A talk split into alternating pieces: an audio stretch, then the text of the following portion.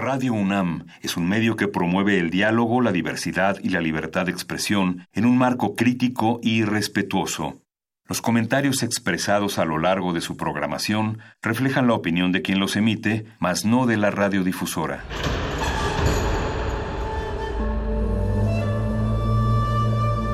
Un templo para la apreciación del ser mediante el sonido. mediante el sonido. Para nosotros. El sol sale durante la noche. Nuestros gritos llevan la mesura del silencio.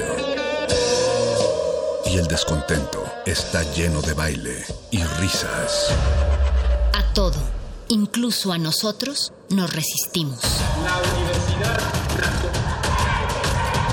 Ustedes y nosotros somos la Resistencia modulada.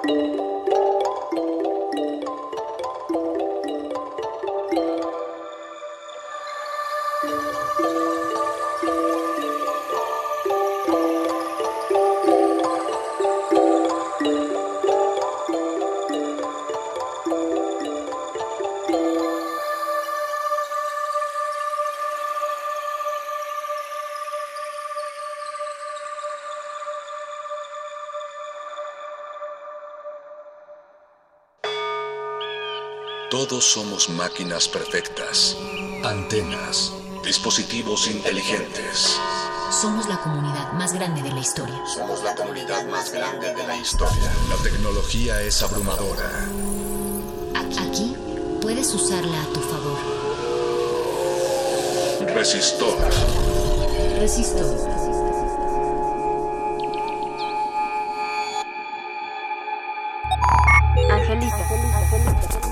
Angelita, la primera casa hecha de sargazo. Primera casa hecha de sargazo.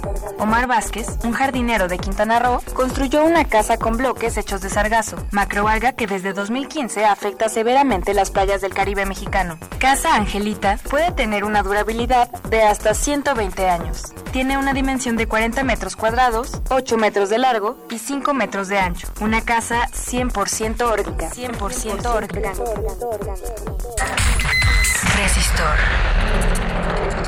Esto es una señal.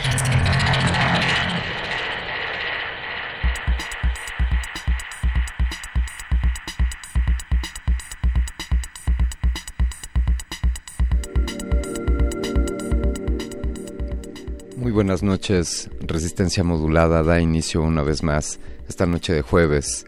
Al filo de las 8 de la noche comenzamos con la sección de ciencia y tecnología favorita de todos ustedes, Resistor. Esto es una señal. Yo soy Alberto Candiani y tengo el privilegio de estar detrás de este micrófono y también tengo el privilegio de llegar hasta sus aparatos receptores, hasta sus dispositivos móviles o hasta sus sistemas de cómputo, también conocidos como, como la compu. Qué bueno que nos escuchan, ya sea por el 96.1 de frecuencia modulada Radio UNAM, o quizá nos estén escuchando en alguna de nuestras frecuencias digitales en todo el país y a nivel global en www.radio.unam.mx y asimismo en www.resistenciamodulada.com. Los invitamos también, pueden comunicarse con nosotros ya que esto es un medio de comunicación de varias vías, así que pueden ponerse en contacto con nosotros en arroba Rmodulada en Twitter, el mismo usuario en Instagram, Facebook, Resistencia Modulada y asimismo pueden encontrarnos en YouTube, donde encontrarán bastante material de cosas que hemos hecho por allá, de, en la parte visual, algunas caras de los que colaboramos en Resistencia Modulada. Primero, antes que nada, quiero agradecer al equipo de producción, Alberto Benítez Betoques, productor, enciclopedia musical andando y melómano, sobre todo un gran amigo. Desde luego, Alba Martínez en continuidad, siempre presente, la que hace posible que esto se mantenga andando. Quiero agradecer en la voz de las piezas, de las cápsulas que estarán escuchando a Lilith Ortiz de Ciencias Políticas, es una, una voz también salida de esta Universidad Nacional Autónoma de México, al firme timón siempre en la nave intergerciana del señor Agustín Mulia, capitán de este barco. Gracias Agustín por llevarnos hasta el otro lado del, del éter. Y sobre todo quiero agradecerte a ti por sintonizarnos y por escuchar Resistor cada semana. Esta noche estaremos hablando sobre bioconstrucción, eh, estas distintas técnicas sobre cómo podemos construir nuestras casas. Eh, le damos el nombre de bioconstrucción a los sistemas que se edifican ya sean estableciendo viviendas, refugios o cualquier otro tipo de construcciones que sean realizados con materiales de bajo impacto ambiental o ecológico, sean materiales reciclados, reciclables o extraíbles mediante procesos sencillos y de bajo costo, por ejemplo, materiales de origen vegetal y biocompatibles y desde luego que no supongan toxicidad alguna para las personas y el medio ambiente en el que nos encontramos. Así que quizá, amigos, les invito a reflexionar con nosotros en esta noche de resistor. Quizá todas las construcciones que, que hagamos los seres humanos deberían de ser bioconstrucciones. Debería ser una premisa quizá el que todas nuestras edificaciones cumplan con estos requisitos eh, básicos que no supongan toxicidad, que sean de bajo costo, que sean de bajo impacto. ¿Qué piensan ustedes, por favor? Compartan, compartan sus ideas, díganos qué opinan sobre este tema bioconstrucción. Desde luego estamos abiertos también, los invitamos a hacernos sugerencias sobre nuevos temas para Resistor. Estamos con el oído afinado y limpio para escucharles. Recuerden arroba R modulada en Twitter, o Facebook son las principales vías por las cuales les podremos estar respondiendo aquí desde, desde esta cabina de Radio UNAM, aquí en Adolfo Prieto número Adolfo Prieto número 133. Muchas gracias. Por un momento me escapé de donde estaba Radio UNAM. Eh, tomo una botella de vino y la bebo entre las flores. Siempre somos tres. Y contando mi sombra y a, mi amiga la luna que felizmente brilla. La luna no sabe nada de beber y mi sombra nunca tiene sed.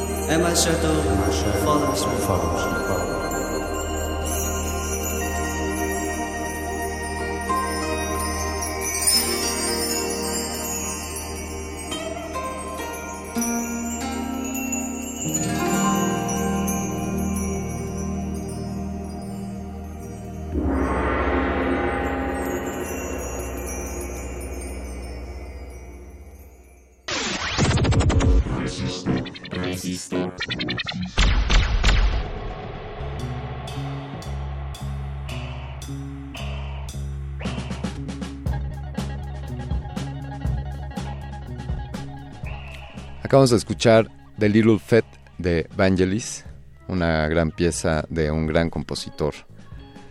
Pues así continuamos con este resistor, arranquémonos con el tema de esta noche, bioconstrucción, y para esto fuimos a buscar a alguien que ya tuviera por lo menos un lustro de experiencia como bioconstructor. Eh, además buscamos a alguien que fuera, que fuera colega de aquí de la UNAM. Él es alguien que tiene estudios en arquitectura, y en diseño industrial, porque quizá, ya me corregirán, no existe la carrera de bioconstrucción o, que sería lo más cercano en la UNAM, eso no lo sé. Pero la persona a la que encontramos, además nos lo encontramos construyéndose su propia casa con, con la premisa de la bioconstrucción. Él es Alan Guadarrama. Bienvenido, Alan. Buenas noches. Hola, Alberto. Muchas gracias por invitarme. A, a ti y a todo el equipo, muchas gracias. Es un gusto. Pues es un placer, la verdad estoy muy emocionado que, que me hayas invitado y que hayas visto también lo que estamos haciendo y que nos hayas tomado en cuenta. desde luego, Alan, eh, pues creemos que es una, una gran filosofía, si me permites decirlo desde, desde esa manera, eh, la bioconstrucción, pero empezando y más allá de las definiciones de, enciclopedia que nos sacamos por acá, ¿cómo podrías definir tú la bioconstrucción? Pues bueno, la, la bioconstrucción realmente es un, es un poema para construir es, es la, manera que yo lo puedo percibir, ya que todo está conjugado con la naturaleza, no la, no la dañamos, ella nos acoge y entonces la reconstrucción es eso, o sea, es un hogar, al final es un hogar en el que uno mete las manos y nos, pues nos abriga, ¿no? Yo, pensaba, eh, quizá para la humanidad en su origen, eh, pues desde luego era sí o sí bioconstrucción, y si me voy al tiempo más primitivo, pues buscábamos refugios, ¿no? Más que construir o adaptábamos una cueva o algún refugio. ¿Cómo dirías eso, que, que la humanidad nació haciendo bioconstrucción? Sí, al final te tenías que construir tu cueva sí o sí, ¿no? Sí. Y en este caso también, ahora ya con esa premisa de la bioconstrucción, nos tenemos que construir nuestra cueva, pero a costa de qué? De no dañar a la naturaleza y que la misma nos esté entregando, pero nosotros también le estamos redituando todo lo que nos está entregando. Entonces, es decir, si tomamos un poco de, su rama, nosotros le, regresamos un, árbol. Entonces es, el recibir y el dar. Entonces no estamos haciendo una, un ciclo, una sinergia entre, entre ambos. Es una relación simbiótica debería de ser, ¿no? claro si yo tomo materiales que, que, pues necesito, que me sirven como, como talar un árbol, pues lo que correspondería es por lo menos sembrarlos o, o cuidarlos, como... O podarlo y no, y no matarlo, ¿no? Eso. Dejarlo en su región, también no trasladarlo y, y querer maderas exóticas de algún otro lado. Por ejemplo, eso también cae dentro del tema bioconstrucción, es decir, ay, me, me, traje todo muy orgánico, pero lo importé del Brasil, maderas preciosas, eh, no me suena tan bioconstrucción. ¿Qué opinas ahí? No, no vale la pena. Digo, en, el caso de, nosotros que hemos construido con madera reciclada, todas son de embalajes, entonces es decir, sí o sí van a viajar por, por todo el mundo. llegan de la Unión Europea, llegan de Tailandia, llegan de Japón, porque son de, de marcas reconocidas de autos. Entonces llegan a un basurero que está en Cuautla, nosotros lo recogemos y, y tratamos de hacer maravillas con eso. Exacto, o sea, ustedes ni siquiera se metieron con, con el árbol per se, sino que aprovecharon una madera que ya había sido extraída y, y que, que finalmente iba a terminar en algún, en algún momento como desecho, ¿no? Como desecho, de hecho lo, lo marcan como ya de desecho, tiene una fecha de caducidad para ellos y se tienen que deshacer de él sí o sí. Me, me gusta como desde la bioconstrucción, pero acerquémonos al, al tiradero de embalajes, de, de piezas mecánicas, de automotrices, como decías. Exactamente. Y, y rescatemos ahí madera que, que dime, pues está adecuada, es, eh, está en buen estado, Está en buen apta para estado. ser... Es apta ya que está termotratada, afortunadamente por todos los estándares que piden en cada aduana de, de los países. Es decir, que es una madera segura, que no está tratada con, no sé, pentaclorofenol, que es muy, es muy malo para la salud. Entonces, al momento de que sometes a una madera a alta, alta presión de temperatura, lo que haces es matar todo lo que, lo que te puede dañar o lo que se puede comer las termitas. Entonces, tienes una madera seca y lista para trabajar. Entonces estas, estas maderas que encontraron ustedes o con, con la que, buscan ustedes ya tienen estos tratamientos, ya no es necesario agregarle más. Eh, ¿Qué tan amigables son con la salud de los seres humanos, de los animales y del ecosistema en el que se instalaran ya en una vivienda? Bueno, como, como te, te acabo de comentar, como ya está termotratado, Sí, no tiene nada de, de virus, parásitos o alguna plaga. Entonces eso quiere decir que no estamos llevando una plaga a otro lado, entonces la, la podríamos propagar. De todos modos, este, estamos nosotros tra- tratando con un poco de ácido bórico, que también es orgánico y, y no interfiere. O sea, eso nada más es como para bañar la, la madera, por si en futuro, o sea, estamos previniendo, vaya. de acuerdo. Y el ácido bórico nos ayuda también a, co- a combatir si lle- llegase a haber un- algún incendio. Porque también eh, que estamos en- instalados en Tepoztlán, Sí. es un lugar que ahorita hay sequía y, y es temporada de incendios. Entonces hay que tomar precauciones. Oye, y además, eh, bueno, este caso es particular en Tepoztlán y con madera traída, como dices, quizá de, de Indonesia o del, otro lado del mundo. Eh, ¿Es el mismo caso para otras eh, obras en las que has colaborado en bioconstrucción o se busca trabajar con, meta- con materiales que estén en el lugar? ¿Cómo, cómo funciona? Sí, de hecho, bueno, en ese caso es uno, es uno de, varios. Por ejemplo, en otros lugares que hemos trabajado cerca de playas o, o este, o, ya en selva, pues tratamos de utilizar bambú que, que está creciendo ahí a costa, que no tenemos que movernos tanto, no se gasta energía. El bambú crece de una manera increíble, entonces estamos tratando de, de utilizar lo que, lo que nos beneficia en ese momento. Es decir, no tenemos que transportarlo, no, no hacemos, eh, hacemos cero emisiones más bien. Exacto.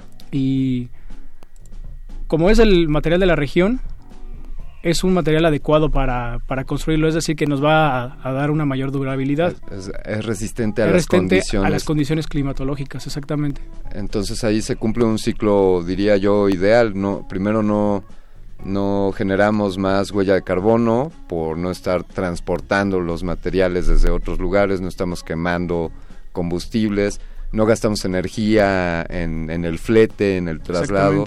Y, y además estamos utilizando materiales que son adecuados para la zona, pues por su naturaleza. Por su ¿no? Naturaleza, tu naturaleza misma. O sea, eso, es- eso es increíble y es lo que tenemos que, que pensar. No tenemos que, que aferrarnos a la idea de traer una madera exótica de cualquier otro lado o una piedra que no, que no va en el, en el espacio. Entonces hay que ser honestos con, con, el, em- con el entorno. Claro. ¿Qué, qué tanto en la bioconstrucción puede ser... eh, quiero, quiero pensar que no existen la- las reglas de la bioconstrucción, ¿no? Como, o sea, hay unas premisas que seguir, por ejemplo, si podemos trabajar con materiales del lugar, pues estamos ya el ciclo que acabamos de describir, o el caso en el que trajiste el material de otro lugar, pero no lo trajiste tú, fue por reciclaje, como la madera que nos explicaba, que nos explicabas. Eh, entonces, bueno, estas reglas no, no es que esté escrito en, eh, con sangre cuál es el reglamento de la bioconstrucción. A lo que voy es, ¿qué tanto es bioconstrucción o no? eh, excavar, por ejemplo, para los cimientos, si es necesario hacerlo, hay que hacerlo, o si se puede evitar, o depende del tipo de suelo, ¿qué, qué, qué decisión se toma ahí? Todo depende del tipo de suelo, como bien lo acabas de mencionar. Por ejemplo, si estamos en, una zona muy rocosa, pues hay que buscar la, la, piedra más, este, más apta o fuerte para poder soportar los cimientos. Estamos en un lugar con barro, hay que, hay que hacer unos cimientos con unas zapatas aisladas bien pronunciadas. Entonces hay que ver la manera de cómo construir eh, dependiendo del espacio. Exactamente, justamente lo que tenemos que ver en, al momento de construir es estudiar todo el terreno. De acuerdo. Al momento de, estudiar el terreno es donde podemos sacar cuál es la mejor eh, habitación o, bueno, casa, construcción para el espacio. No, no podemos poner un iglú en, en, la selva, ¿no? O sea, tenemos que adecuarlo todo, tiene que ser coherente. ¿Qué, qué contemplas en este análisis preliminar de, de la superficie? El, el material, la, eh, la dureza, eh, la humedad, el agua, ¿qué, ¿qué, factores influyen ahí? La, la, dureza, por ejemplo, del suelo. Sí. Hay que... Bueno, yo, yo aprendí mucho leyendo el, el manual del arquitecto descalzo. Es el único manual que sí, a lo mejor sí te está diciendo cómo estar cómo, cómo irte paso a paso a la bioconstrucción, pero a, lo mejor ahí no te habla de la madera reciclada, ¿no? Te habla más de, zonas rurales. Bueno, hay que checar este, el tipo de suelo, dónde, dónde viaja el agua, porque es muy importante también saber dónde viaja el agua. Entonces, hay que estar prácticamente contemplando, que es, es una, una forma bella de, de, cómo planear el espacio, porque no, no llegas y ya tienes un diseño nada más o sea, hay que diseñar conforme es el espacio. Además, y de ahí construimos. Entonces, si tenemos una buena piedra, sobre la piedra. Sí.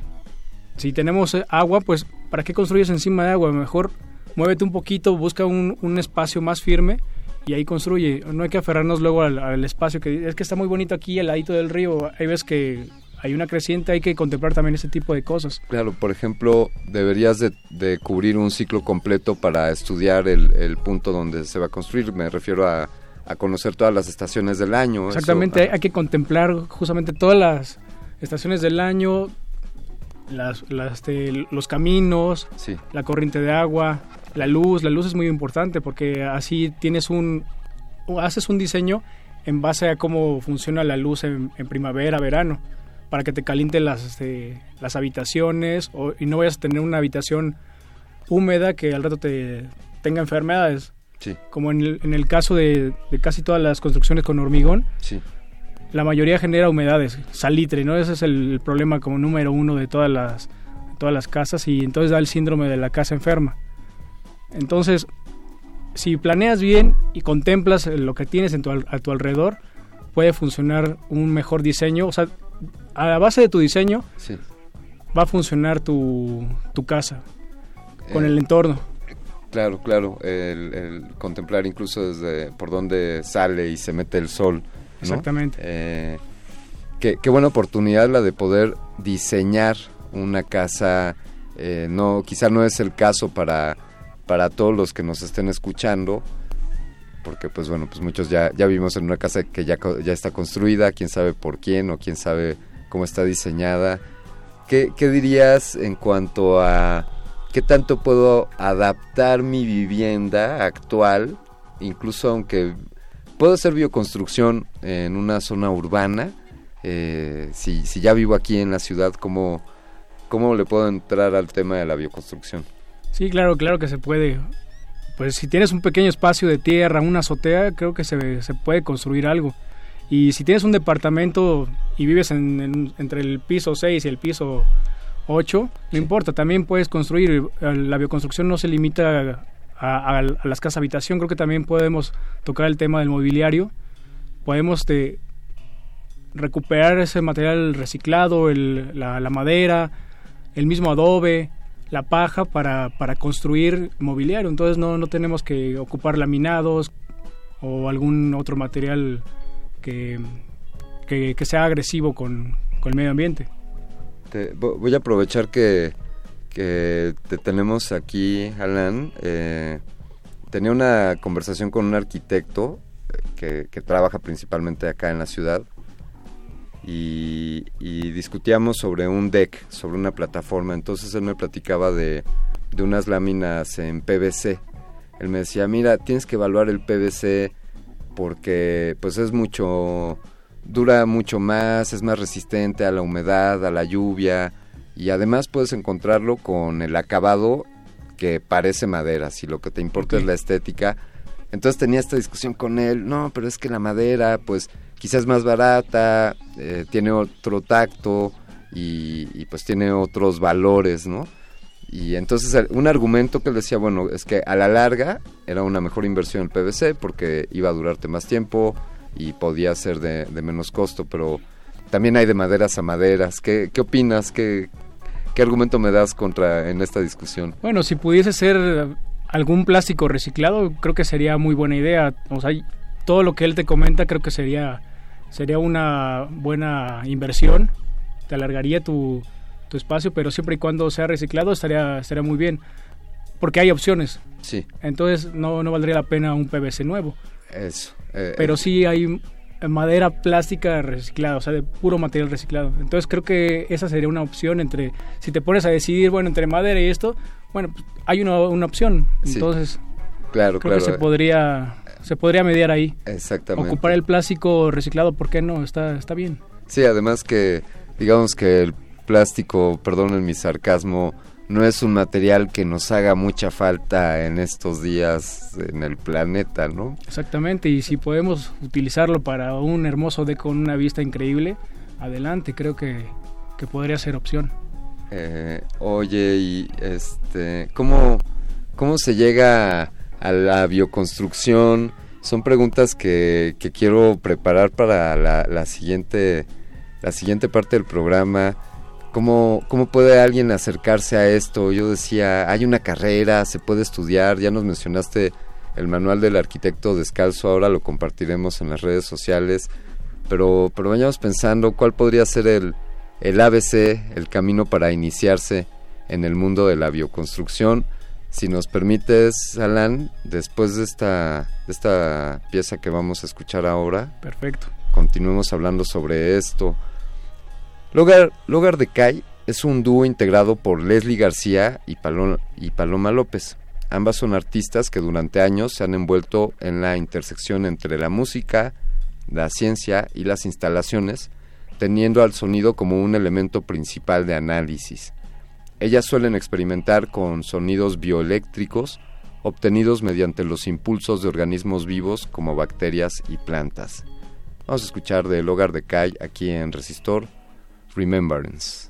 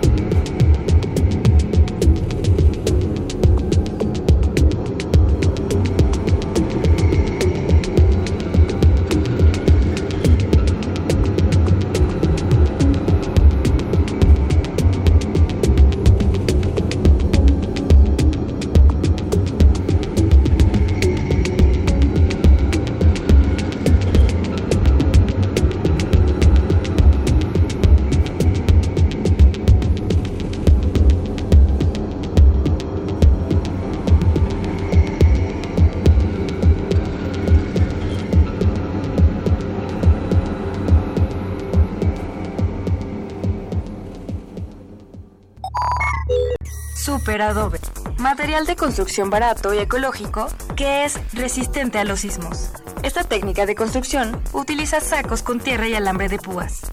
Las casas hechas con esta técnica son a prueba de sismos y rápidas de construir.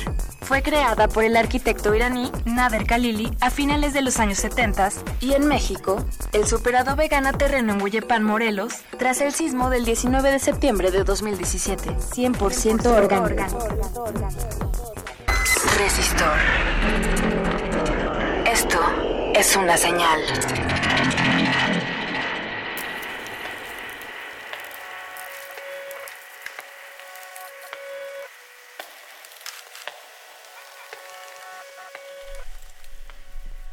Un saludo a Lilito Ortiz por su voz en estas, un agradecimiento por su voz en estas cápsulas y desde luego a Oscar Sánchez, el voice, por su talento en la producción sonora. Continuamos hablando sobre ecoconstrucción. Recuerden amigos, arroba remodulada en Twitter. Estamos atentos a sus comentarios, a sus preguntas. Y este asunto de la bioconstrucción, yo, yo estaba, Alan, como con el prejuicio de que, ah, pues tiene que ser super adobe o madera o como una cápsula que escuchamos con sargazo, o, eh, con paja, por ejemplo. Tiene que ser natural, tiene que ser natural y tú vienes a iluminarnos con esta reflexión también en que pueden ser pues el reciclaje, el, materiales que ya el hombre ya extrajo, que ya se están usando y que también eso de algún modo también cumple con, con la visión de la de la bioconstrucción. Eh, dirías que es una dirías que es una moda, dirías que, que hay una tendencia, ¿qué tanto estamos haciendo bioconstrucción en México, en el mundo? ¿Cómo ves el panorama? Bueno, claro que sí, es una tendencia ya, actualmente es una tendencia. Y creo que vale la pena unirse a este tipo de tendencias y que perduren, o sea, que no sea nada, nada más... Bueno, obviamente ya una, una casa va a perdurar. Claro. Ya Claro. va a pasar eh, este, por lo menos unos 50 años, Sí. 70, 100 años, 200. Entonces no será una simple moda, entonces va a perdurar. Claro. Entonces hay que continuar con, con esta... Vaya, este sí es como, como un virus bueno, Sí. que vale la pena contagiarlo y, y propagarlo en- entre toda la, la gente. Entonces, es decir, en México justamente después de los sismos se empezó a hacer un boom porque se empezó a unir tanta gente para bioconstruir, justamente la bioconstrucción también hace comunidad. Entonces al momento de estar construyendo con la, con la gente, haces amistades, haces este haces, haces amor con la tierra, con la naturaleza, ¿no? Sí. Con la madera, con todo lo que, lo que tenemos. Está este, esta filosofía, eh, por favor corrígeme, pero faena o tequio le conocemos, ¿no? Ah, claro. Eh, cu- que- que- cuéntanos, ¿qué, qué es esto del tequio? Bueno, el tequio es como vamos a construir tu casa, vamos a unirnos todos y vamos a hacerlo bien. Vamos a vamos a actuar, porque esto de la, de la bioconstrucción es totalmente manos, conocimiento y manos, conocimiento y manos. Pero es estar entregado y no tener miedo a meter la mano, es no no te puedes quedar cruzado. Entonces, Eh, sucede en una comunidad, digamos, en un pueblo. comunidades, en un- ujú. eso de, de los, los tequios y las faenas es totalmente de los pueblos y de hecho gracias a, a- a toda la sabiduría de los pueblos es que se retoman todas esas ecotecnias, esas ecotecnologías para otra vez volverlas a, en, esta tendencia, volverlas a utilizar y crearnos nuestros espacios, nu- nuestras cavernas, como mencionamos al principio, ¿no? me, me acordé de, este, perdón que ponga aquí este ejemplo, como esas cosas de multinivel que invita a cinco amigos para que cada uno invite a cinco amigos, para que cada uno invite a cinco amigos y así Sí, sucesivamente. algo así pasa así en el, en En el el- pueblo, Ajá. vamos a hacer faena el domingo y todos se juntan y entonces con todos con los machetes a, a limpiar ¿no? el espacio para evitar justamente lo que comentaba hace rato de los incendios. Sí. Entonces esa es la, la que se conoce como una faena y entonces vale la pena apoyarse. Se juntan todos, eh, adultos, niños, como Pues, hombres, mujeres. dependiendo del rol, Sí. dependiendo del rol, si hay veces que también igual por, por nuestro tema de, de cultura, a lo mejor los hombres son los que están en, en el trabajo rudo y las mujeres son las que llevan agua y comida, pero todos estamos este, en ese espacio conviviendo. En- Niños hay veces que no vale la pena llevarlos porque hace mucho calor, ¿no? sí, Porque normalmente se hace o muy tempranito sí. y pues son, son lugares un poco peligrosos como para estar este exponiendo a veces a los niños. Porque se supone que están arreglando el, espacio. Entonces se, se junta esta comunidad, le vamos a echarle un montón para construir la casa de... ah, pero eh, eh, en cambio cuando se va a construir, o sea, sí, claro, se, todas las manos entran. O sea, desde niños. Eh, es, es, este, es, alegre ver ese, ese tipo de, de, trabajos. Por ejemplo, cuando estaba en, en Gilitla, sí. conocí a un señor que me enseñó justamente a trabajar con, con palma, perdón, con pasto rojo. El pasto rojo se da ahí en, la región y se utiliza para hacer techos. Sí. Y él iba con toda su familia. Entonces, al, terminar, todos nos reuníamos en su casa para, para convivir y comer. Y trabajar el pasto rojo implica que entrelazarlo, y esto se usa para techos, para muros. Exactamente, para techos. Y, pero, o sea, si volvemos a, esa parte de la construcción, la bioconstrucción en tequio o en faena, sí se utiliza, o sea, sí se puede convivir en, familia, vaya, en círculo. Es como se me ocurre que en un, en un condominio, quizá los, los condóminos, los vecinos, se juntaran un fin de semana para irle a echar la mano a un departamento. Claro. Eh, ven, este fin de semana te vamos a ayudar a ti a hacer remodelación, a pintar. Eso es comunidad totalmente. Sí. E, eso estaría padrísimo, o sea, retomar eh, la palabra tequio que se, se, incluye en nuestro lenguaje y, en nuestro quehacer, faena también. Entonces, imagínate, como, como lo mencionas, a lo mejor en una, una zona habitacional de la Ciudad de México, bueno, necesitamos ponerle algo a los niños, ¿no? Bueno, con madera reciclada de pallets que se puede conseguir en cualquier tienda de por ahí que las dejan luego en sus bodegas. Se puede hacer un, este un pequeño parque de recreaciones, la casita del árbol, sí. ¿no? Que es lo que, se puede bioconstruir. Claro. Y, y, se va fomentando la colaboración, que es, es muy importante la bioconstrucción. Es, bueno, tanto la construcción común creo que también va de la mano la... el, trabajo, el trabajo en equipo. Sí. Pero esto eh, siento que todavía nos aterriza más hacia, hacia el planeta, nos, nos hace trabajar de la mano con él y no es este o sea hay que ser hay que ser conscientes en, en qué es lo que nos está brindando la naturaleza vaya. Claro y, en perdón que lo que recalque tanto pero creo que tenemos que entenderlo Sí, es que, no, por, favor, eh, estamos, desde luego estamos desconectados, ¿no? En algún momento el ser humano eh, se nos olvidó que éramos parte de la naturaleza, nos aislamos.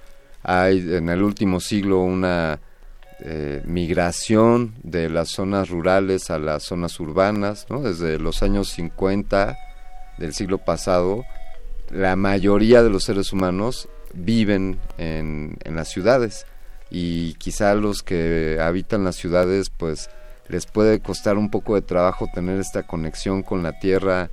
Yo luego hago ahí un comentario que eh, ¿cuándo fue la última vez que tocaste la tierra con tus pies? Porque aquí en la ciudad podemos pasar toda la vida pues siempre sobre el asfalto, sobre una alfombra como estamos aquí en, en, la cabina, o estás en un transporte, en un vehículo, eh, estás en una banqueta, cruzas la calle pero ¿cuándo fue la última vez que tocaste de veras la tierra? Esa es una pregunta enorme porque creo que nadie, nadie lo puede responder tan fácilmente si se vive en una ciudad. Tendrías que salir, tendrías que salir o, estar en el parque y, decir, pues sí, hay que sentir la tierra con, los pies. Sí, y, pues llevándolo aún más, como lo que tú has recalcado, pues este contacto eh, con la tierra, con los materiales que me encuentro ahí, cómo, cómo puedo construir una casa. Eh, solamente es para casas la bioconstrucción, podemos construir otro tipo de edificaciones. ¿Qué pues, piensas? Pues como te repetía, bueno, como, como te dije hace rato, perdón, podemos hacer mobiliario con sí. Eh, en base a la, a la, bioconstrucción. Sí, sí. Aquí en la ciudad y también en, en otros lugares creo que lo, lo, podemos lograr.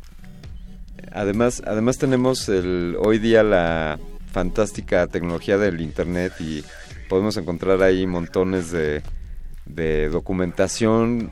Ya, ya mencionaste, la, ya nos hiciste la recomendación del manual del arquitecto descalzo. ¿Cómo, ¿Cuál es el camino para convertirse en, en bioconstructor? ¿Cómo, dónde, ¿Dónde dan título de bioconstructor? ¿Cómo, ¿Cómo se llega a eso? Por favor, cuéntanos. Pues a ver, es, un, es, es tratar de, más bien tienes que dejar prácticamente lo que estás haciendo por ir a bioconstruir. En mi necesidad de, salir de la ciudad, porque la verdad no, me hallaba, tenía la necesidad de sentir mis pies sobre, una sobre la tierra, ¿no? Entonces mi necesidad fue salirme. Entonces, bueno, ¿qué vamos a hacer? Sé, construir. Me empecé a, a documentar y un día por equivocación o por destino llegó a mi, a mi mano el manual del arquitecto descalzo. Y también había visto una película que me inspiró que se llama El Guerrero de la Basura. Y dije, wow, o sea, eso, eso es lo que, lo, que, lo que me ha estado llamando, o sea, siempre me ha estado llamando. Entonces, ¿qué, qué vamos a hacer? Bueno, que, eh, siempre he soñado con construir una, una, una cabaña, ¿no? Sí. Entonces hay que meterse entonces tanto en el papel como para poder realizarlo. Ya construía mobiliario, ya diseñaba, ya... O sea, hacía infinidad de cosas con las manos y afortunadamente ya tenía la habilidad.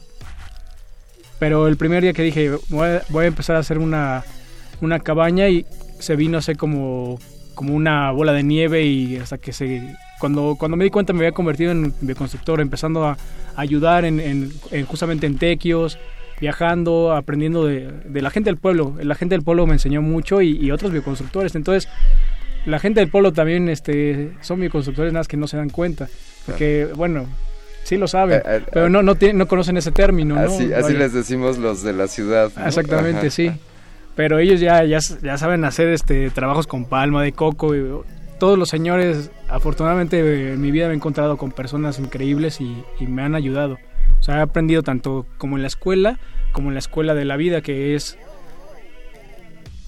es este es realmente lo que vale la pena estar metiendo las manos en, en, la vida misma, ¿no? Fue como cuando tuve que desaprender un poco de todo lo que había aprendido para volver a reaprender lo que los, los ancestros y que se iba divulgando de boca a boca y, y, en, los, y en el espacio donde me, tocara llegar, volver a aprender, volver a aprender. Entonces siempre hay que estar eh, educándonos, trabajando y bueno, creo que de esa manera fui, yo me empecé a convertir en, bioconstructor. Es decir, meter, meter las manos en la tierra y en, en, la, construcción misma. Primero en construcciones ajenas y ya después de hacer lo mío también porque era parte de lo que de, la meta, ¿no? Construirme algo para poder vivir fuera de la ciudad y que tampoco no tenga que estar interfiriendo con la, con la naturaleza. Entonces, no, no hay, seguramente no vamos a encontrar la licenciatura en bioconstrucción que se estudie en un aula sin duda la forma de construir, de convertirse en un bioconstructor es bioconstruyendo. Bioconstruyendo, sí, juntándose con la gente, pero afortunadamente también ahorita ya conozco muchas personas que, dan cursos. Sí. Yo también he llegado a dar algunos cursos y, vale la pena, si, si quieres realmente hacerlo, vale la pena tomarlo. Puedes ir también como curioso, que porque también tiene un poquito de, repercusión en tu mente, ¿no? A lo mejor ya no vas a, a bioconstruir, no te vas a dedicar a la bioconstrucción de lleno, pero sí vas a, tomar conciencia. O sea, yo, yo estoy totalmente de acuerdo que, va a cambiar tu manera de pensar. Alan, tú comenzaste, nos decías, ayudando a otros, colaborando en estas, en estas faenas y aprendiendo. Y ahora has desarrollado tus, tus habilidades y tu conocimiento al grado en el que actualmente estás construyendo tu casa. Creo que ya estás en los detalles, en los acabados de tu casa. ¿Qué sigue después? ¿Seguirás bioconstruyendo? ¿Seguirás ayudando? Eh, ¿Cursos? ¿Cómo te ves en el futuro en, este mundo? Sí, por supuesto, claro, ya eso es un estilo de vida que, me gusta, me gusta estar en contacto con la naturaleza y creando cosas que, valgan la pena. Entonces, si, si se sigue dando los cursos, si se sigue dando espacios para bioconstruir, yo adelante. Entonces, ahorita tenemos un proyecto que se llama Ojo de Madera, que justamente nos estamos dedicando de lleno a bioconstruir. Y bueno, me gustaría que, este... Cuéntanos de, este proyecto Ojo de Madera, que, de qué se trata, quiénes están ahí o cuál es la idea. Bueno, ese proyecto lo, iniciamos mi chica Ámbar y yo, a quien le agradezco infinitamente todo, su, todo su apoyo. Entonces, un día así por prácticamente por iluminación dijimos, sí, esto es lo que queremos, esto vamos a dedicarnos al 100. Entonces, no nos despegamos de la bioconstrucción diario, bueno, también es un estilo de vida que, tienes que pasarlo, ¿no? Eh, hay veces que, que estamos llenos de tierra, pero, pero bueno, eh, la, ropa se, se, puede lavar, no importa. Sí, claro. Eh, ojo. Ojo de madera. Ojo de madera. Ojo de madera. Está fantástico que, que estés en este, en este camino. Alan, nos comentan aquí en redes sociales, eh, Diana nos dice, hablando de costos, ¿es más económico? ¿Qué, ¿Qué, le respondes aquí a Diana, por favor, Alan, en cuanto a bioconstrucción? Claro que sí. De hecho, justamente hoy con un pipero estaba platicando y me dice, oye, ¿cómo cuánto sale hacer una viga de material reciclado? Nos costó 800 pesos más unos 200 pesos en, en metales, vaya, para, para poder hacer uniones. Sí. Nos salió como en mil pesos aproximadamente. Una, una viga de madera. De 8 metros de longitud. Sí, reciclada. Reciclada. Cuando una madera talada de, de supuestamente de bosques certificados nos está costando hasta 4 mil pesos. Entonces simplemente ahí se ve la, la diferencia sí. entre bioconstruir de, de, esa manera o también si lo, si lo haces con, este, con cemento, pues primero tienes que utilizar madera para hacer el cajón. Necesitas cemento, ce agua, arena, grava y necesitas los metales que, que son las varillas. Es, es, costoso y la mano de obra también es más cara.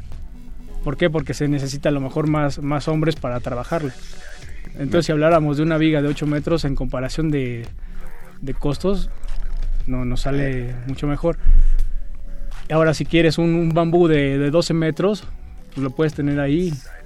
Lo, lo siembras. lo siembras, lo dejas crecer y entonces sí. tú lo tienes como tu pasto que a, a, lo mejor te puede hacer una, una bonita pared natural. Y bueno, el, o sea, el bambú siempre, siempre cae bien, ¿no? O sea, es, es muy bonito. Sí, además es un material súper resistente, resistente, es, es, fácil de trabajar.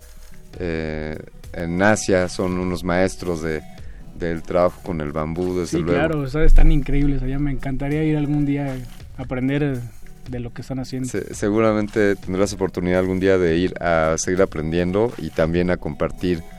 Alan Guadarrama, queremos agradecerte muchísimo esta, esta conversación, que hayas venido desde, desde allá de de tu rancho para, para venir a compartir con nosotros sobre lo que has aprendido en bioconstrucción. ¿Algo más que quisieras agregar? ¿Un mensaje para quienes nos están escuchando? ¿Qué, qué, qué les dices en cuanto a la bioconstrucción? Bueno, que si quieren hacer su casa o si quieren hacer su mobiliario, creo que, o, o tomar conciencia sobre todo, creo que valdría la pena introducir, o introducirnos o, introducir, o eh, introducirse en, en, el tema sí. para poder saber de, o sea, de qué va, ¿no? O sea, no nada más es, lo que lo que platicamos ahorita es que es, es muy vago. Pero es más allá todavía llega la permacultura, las ecotecnias, entonces todo eso es un conjunto que, que nos, nos puede nutrir a nosotros como, como sociedad, como seres humanos, como persona misma, ¿no? Y entre comunidad ayuda mucho también trabajar. Entonces la bioconstrucción es una de, de las maneras para combatir todo lo que se viene de, los desechos del medio ambiente es, un, es una buena manera para pensar en todos, ya no vamos a caber aquí en la ciudad, entonces si al rato piensan en mudarse, por favor que traten de, de cuidar lo que ya está allá afuera y, y, vaya, este, no hay que... No hay que hacer el mismo error que hicimos aquí en la Ciudad de México y propagarlo. O sea, hay que desaprender todo lo que aprendimos aquí para, reaprender de, de la gente de, de, los pueblos y de lo, los que están más cercanos a la naturaleza. Muchísimas gracias. No, gracias a ustedes por el espacio. Felicidades y ad adelante con Ojo de Madera, ese gran proyecto. Muchas gracias. Vamos a escuchar de Yoso Horikawa. Él es un ingeniero de sonido japonés, por cierto, autodidacta, que suele incorporar grabaciones de campo en su música. Esta canción está incluida en el álbum Spaces, fue lanzado el año pasado, en 2019, a través del sello Borrowed Scenery. Vamos a escuchar de, de Yoshi Horikawa, Fluid.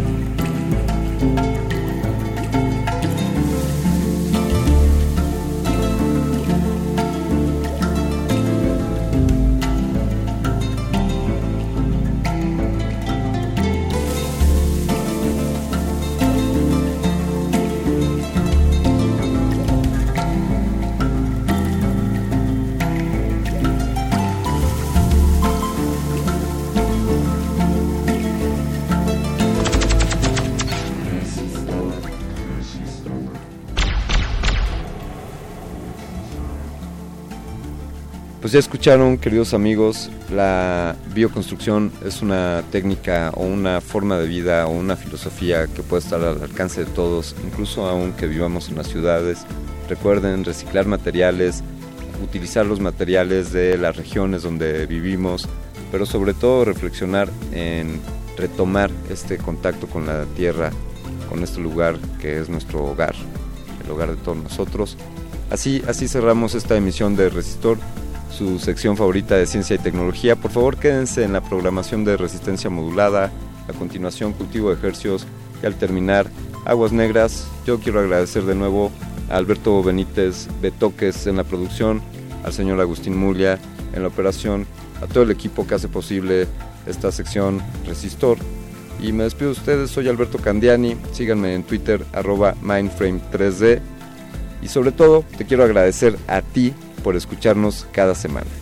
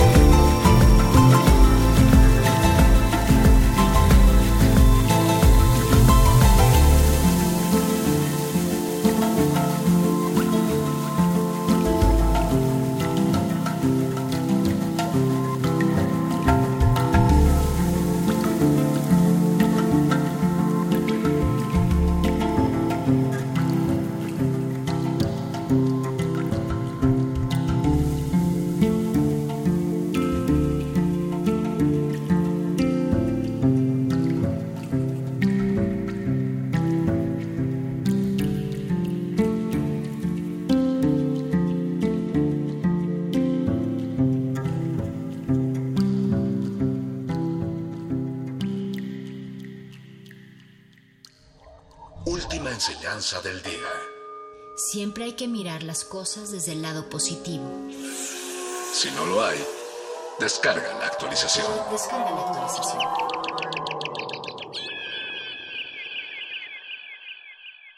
...2020... 100 años del nacimiento de Isaac Asimov. Prever lo que puede suceder en el futuro no solo es cosa de adivinación, sino que es anticipación científica o la singular capacidad del ser humano de escribir sobre su historia cientos de años adelante del presente. Es lo que Asimov denominó como psicohistoria. Los futuros que construye, que generalmente son muy sombríos, porque en casi todos esos futuros el hombre está dominado por la tecnología. Es un poco la tesis de Feuerbach, aquella que nos hablaba del hombre dominado por su creación. Jaime Casillas Ugarte, escritor. Isaac Asimov, 96.1 FM.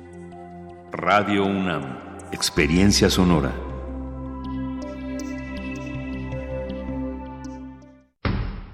El rito comienza en el escenario. Los sonidos emergen, deambulan por el recinto, se cuelan en los oídos y estremecen los sentidos. Festival Intersección. los encuentros sonoros de Radio UNAM. Todos los viernes a las 21 horas en vivo desde la sala Julián Carrillo. Escúchalos a través del 96.1 de FM, www.radiounam.unam.mx o ven a Adolfo Prieto 133 Colonia del Valle, cerca del Metrobús Amores. La entrada es libre. Manuel Felgueres. Trayectorias. En el marco de los festejos por sus 90 años de vida, se crea una exposición monográfica que resalta la importancia del artista en el desarrollo del arte contemporáneo en México. Pasando por tres etapas claves de su creación artística, se logra establecer una relación entre su pintura, escultura y una evidente inclinación por la innovación formal y técnica. técnica. Museo Universitario Arte Contemporáneo, MUAC. En Ciudad Universitaria, del 7 de diciembre de 2019 al 10 de mayo de 2020. Una cosa es salir de fiesta. Otra cosa es salir de urgencias. Una cosa es querer levantarse. Otra cosa es no poder levantarse. Una cosa es que te lata por alguien. Otra cosa es morir por nada. Las drogas te llevan al peor lugar. Hay otro camino. Te ayudamos a encontrarlo. 800-911-2000. Escuchemos primero. Estrategia Nacional para la Prevención de las Adicciones. Secretaría de Gobernación. Gobierno de México. Nada le perturbaba el sueño. Todavía no tenía memoria. Patrick Modiano. Radio UNAM. Experiencia sonora.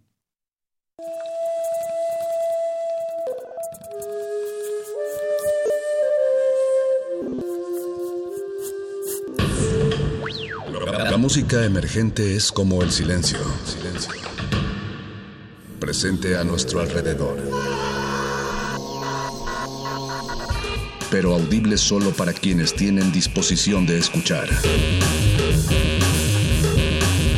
Como todos, en este campo de cultivo.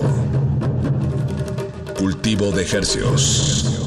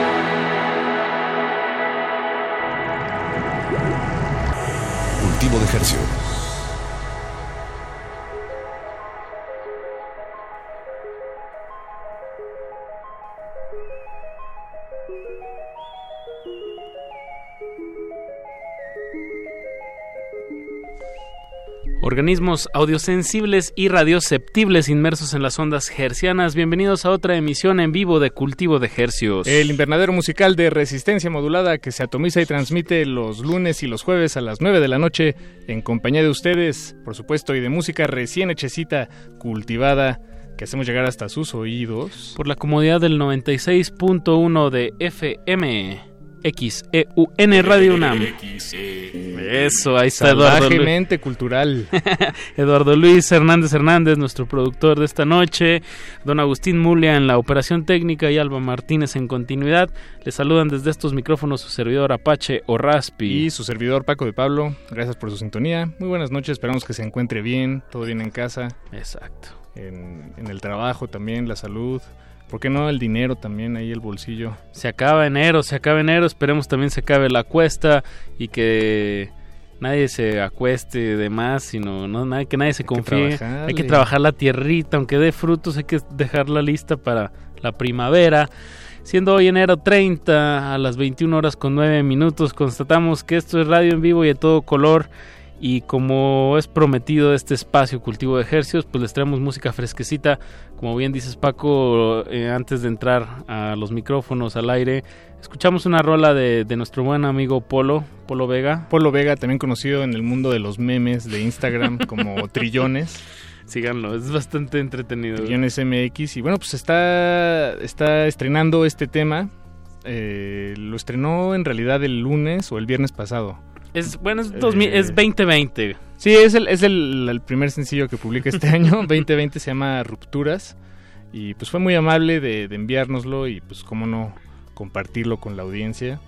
Ya está disponible en todas partes. Exacto. Y pues es un gran tipo. Gran productor, muy activo. Lástima para, para nosotros, digo, para este programa que vive en, en Tijuana. Porque si no, pues estaría acá, tal vez. Pues le mandamos un, fuerte saludo. cómo no. Allá son dos horas menos, ¿no? Allá son las siete de la noche. Sí, allá son dos horas menos, así es. Ah, bueno, pues les mandamos un saludo hasta, hasta allá si nos están escuchando a través de nuestro portal en línea www.resistenciamodulada.com. Ahí también estamos y también ahí pueden encontrar los podcasts. Todo se graba, nada queda al aire. Está en el aire, pero queda registrado en unos servidores ahí en algún lugar del mundo, quién sabe, solo Candiani sabe.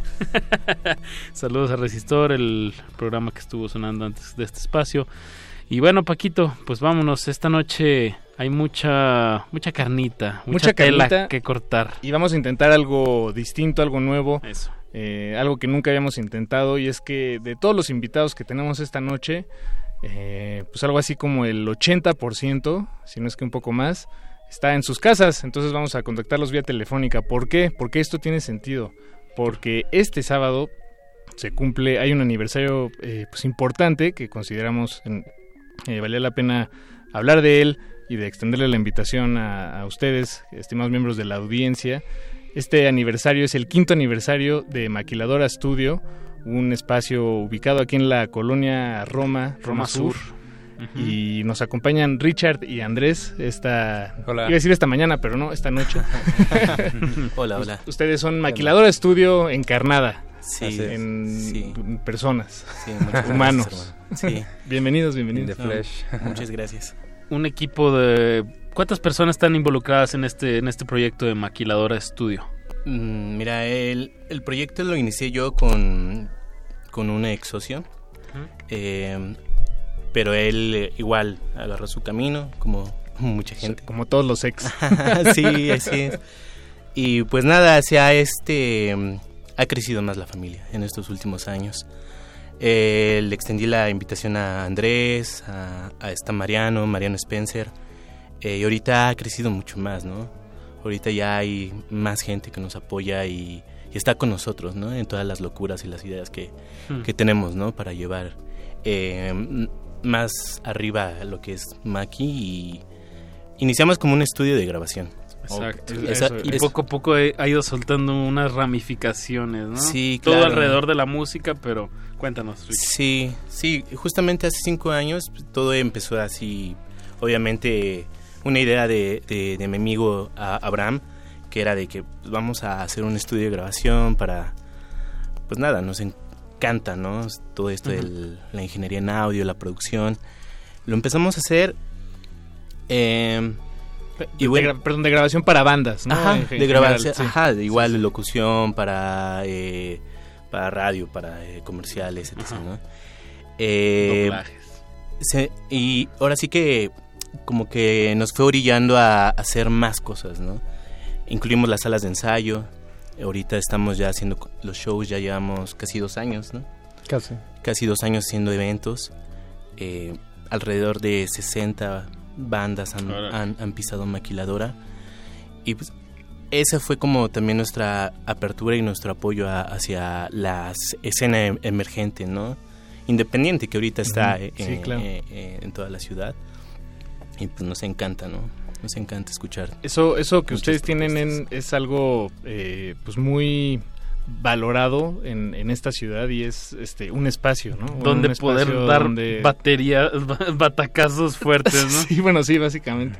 pero, sí, digo, creo que en esta ciudad, a pesar de, su tamaño, eh, luego parecería que, que no hay suficientes espacios que le hagan justicia eh, tomando en cuenta pues el tamaño y la, la oferta que hay en eh, pues sí de, de, músicos. de, bandas independientes eh, que, que, todo el tiempo están ahí luchando para o, pues para tener espacios para tocar en vivo para sonar en la radio y, creo que ese espacio que ustedes tienen ah, bueno así como este si, si, si se me permite meter la cuchara pues son muy valiosos para sí sí muchas gracias sí hemos ahora sí que luchado trabajado mucho para pues intentar vivir de la música, ¿no? Entonces intentar vivir de las producciones, de las salas de ensayo, de apoyar a las bandas, de hacer estos shows, ¿no? Eh, y, pues nada, y apoyando, ¿no? A la escena. Nos encanta. Luego parece que yo digo que se, se, delimita mucho a veces estos espacios porque ahí como estamos tan, todos tan pegados aquí en la Ciudad de México, luego la gente se hace muy hipersensible al sonido, ¿no? Y a la estimulación externa que no quieren. Entonces creo que buscar como estos pequeños oasis, como es el caso de, o sea, espacios tratados acústicamente para poder hacer ruido fuerte, pues está, está perfecto. Y, qué mejor que está, es una casa bastante vieja, ¿no? La que está ahí en, donde está Maquiladora, que es Bajío 62, ¿no? Exacto, sí, es una casa, nos cuentan, o sea, no tenemos el dato certero. Ajá, pero. Pero nos cuentan está embrujada. Ah, lo, creí. Como lo, una... lo creí este llegando, pero después este las voces ya eran de otras personas. Ah. este es una casa, me parece, de los 40, entonces sí tiene ya una larga historia, una yo sí creo como en la energía, entonces se impregna en los muros, en, toda la casa en general, entonces, bueno, en lo personal creo que tiene una buena sinergia. Bien, se filtra como la humedad. sí. Pues cinco años eh, se van dice fácil. Se dice fácil mantener un proyecto de este tipo, pero bueno, como dices, hay que ramificar, hay que diversificar el espacio para poderlo sostener. Y bueno, van a, pues ahora sí que aventaron el mantel largo para este sábado, que es su quinto aniversario, con un cartelazo de lujo. Eh, de verdad, em, creo que los proyectos que están que se van a presentar este sábado, al menos el año pasado, creo que fue de lo que más nos gustó, ¿no, Paco? Sí, se podría decir. Creo que estos cinco proyectos, bueno, la verdad no conocía el Gil eh, hasta hasta antier, pero bueno, los otros cuatro proyectos son son muy cercanos a, este espacio. Han estado en este espacio, y, y creo que además reflejan esa mm, pues esa, esa variedad de, eh, sonidos y estilos que, hay en la Ciudad de México, ¿no? Que cómo, puede ser muy distintos entre sí y, al mismo y ser contemporáneos. Sí, justo eh, mm, lo comento mucho ahorita. Este, el cartel se dio así sin querer, ¿no? Un rep eh, es un amigo de años, ¿no? Lo topo así. De, a Diego. Ajá. Lo, lo conozco de años y hemos visto los dos el crecimiento que hemos tenido, ¿no? Nos hemos apoyado en, en varias Está ocasiones. increíble su proyecto. Está hermosísimo. Yo acaba siempre... De sacar, acaba de sacar un vinil. Sí, de hecho, el primer show que se hizo en, Maquiladora fue, fue. para ajá, para, ah, para apoyar a, a, que lo mandara a masterizar, ¿no? Mira.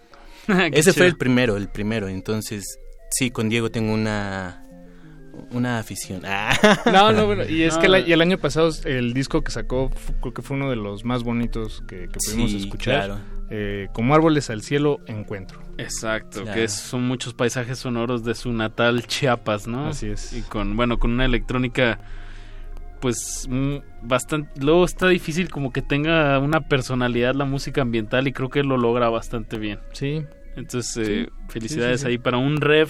También vamos a estar pues esta noche platicando con él al ratito vamos a estar platicando con Balgur, con Luis ah. Almaguer. Es que no hemos dicho todo el cartel, pero bueno, ahí ya está. Balgur de Juchitán, que wow, es de verdad, creo que ese disco, el Zapandú, es de los mejores mexicanos del año pasado. sí, está muy hermoso. Es definitivamente el futuro de la música en México. Me atrevo a ahí a, a adelantarme un poco, pero de verdad está muy, me interesa mucho. Al ratito también vamos a estar platicando con ellos, con, como bien dices, con nuestra amiga Luis Almaguer.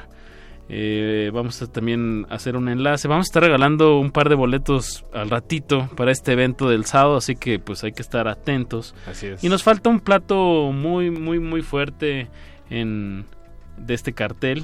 Eh, eh, Belafonte Sensacional. Amigas, también él se podría decir que también es de nuestros pues de, creo que fue la como la segunda entrevista que hicimos. invitado que tuvimos Ajá, cultivo de ejercicios. Fue el segundo cultivo de ejercicios, pero fue el primer invitado, porque en el primero no tuvimos invitados porque pues, Estamos viendo qué hicimos, sí, quién sabe qué hicimos, güey. Esperemos nadie encuentre esos archivos. Ese creo que no está en el podcast. ¿Y, por qué decías que se dio muy natural entonces? Digo, además de que conoces a Diego. Ah, eh, también a, Luisa. Mm, también de años, así como la topé por un proyecto que yo tenía. Este, y a Belafonte también, por Chris, el, baterista. Ah, bien. También es amigo de años, ¿no? Entonces, casi todos llegaron eh, al estudio por una, una, razón. Belafonte llegó a ensayar, eh, Luisa le invitamos a hacer una live session, eh, un rev, te digo que ya sí, de, de, años, ¿no? Tiempo atrás. Sí, y Balgur también, este, también los conocimos ahí gracias a, Maquiladora. Han ido a ensayar y ah, también se nos hace una propuesta única, ¿no?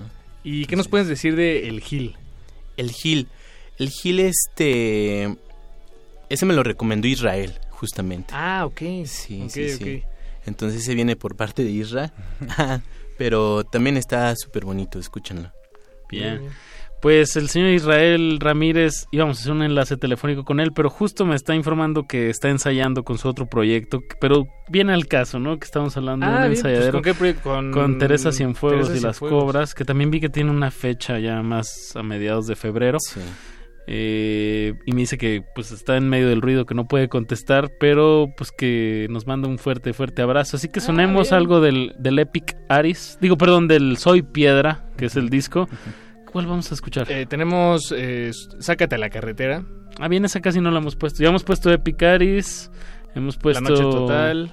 Sí, de Belafonte Sensacional. Vamos con Sácate a la carretera. Y regresamos. Estamos en Cultivo de Ejercicios, no le cambie. Vamos a seguir escuchando este cartel para el quinto aniversario de Maquilador Studio. Cartelaxo. Sácate a la carretera, sácate a la carretera, sácate a la carretera, sácate a la carretera, sácate a la carretera, sácate a la carretera, sácate a la carretera, sácate a la Cultivo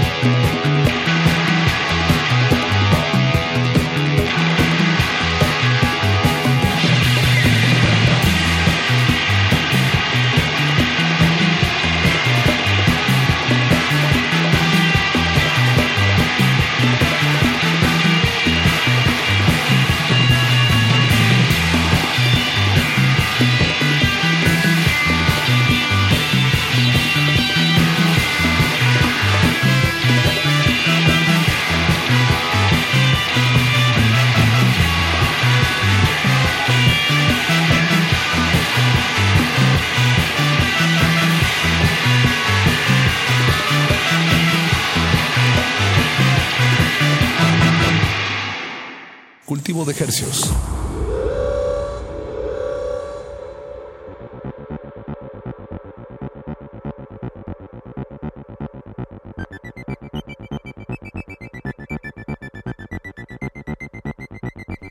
Sácate a la carretera de Belafonte Sensacional, un tema del, del discazo Soy Piedra, producido por el mismísimo Hugo Quesada, que estuvo hace unas semanitas. Un par de semanitas por acá. Saludos al Hugo. Platicando muy buenas historias de la producción de ese disco. Y de verdad, eh, dense un asomón a este Soy Piedra de verdad uno de los mejores discos del año pasado. ¿Y saben qué? Este sábado va a tocar en vivo Belafonte.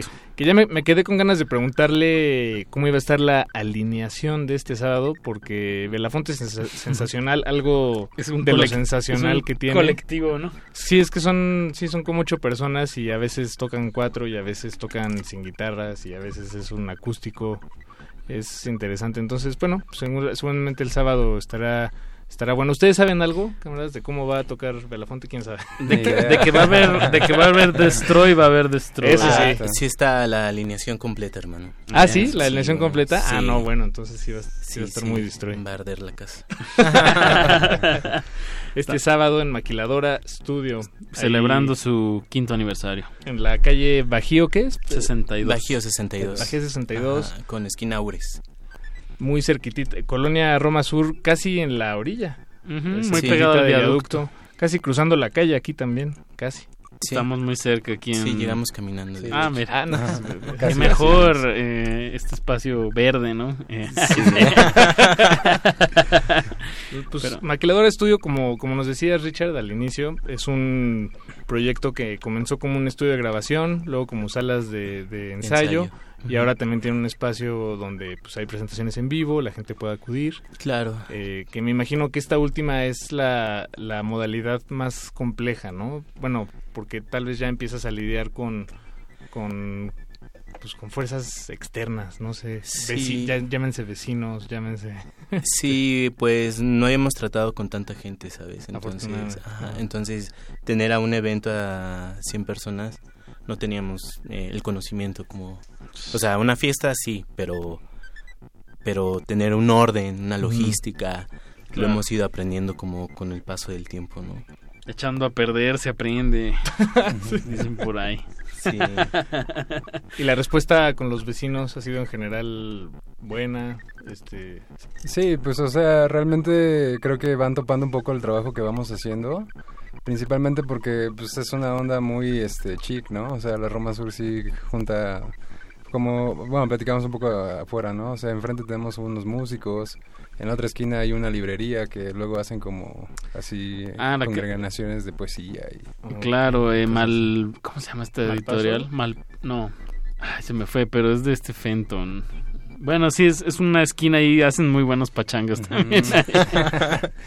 sí, de hecho un día creo que nos encontramos ahí Apache. ¿no? Puede ser.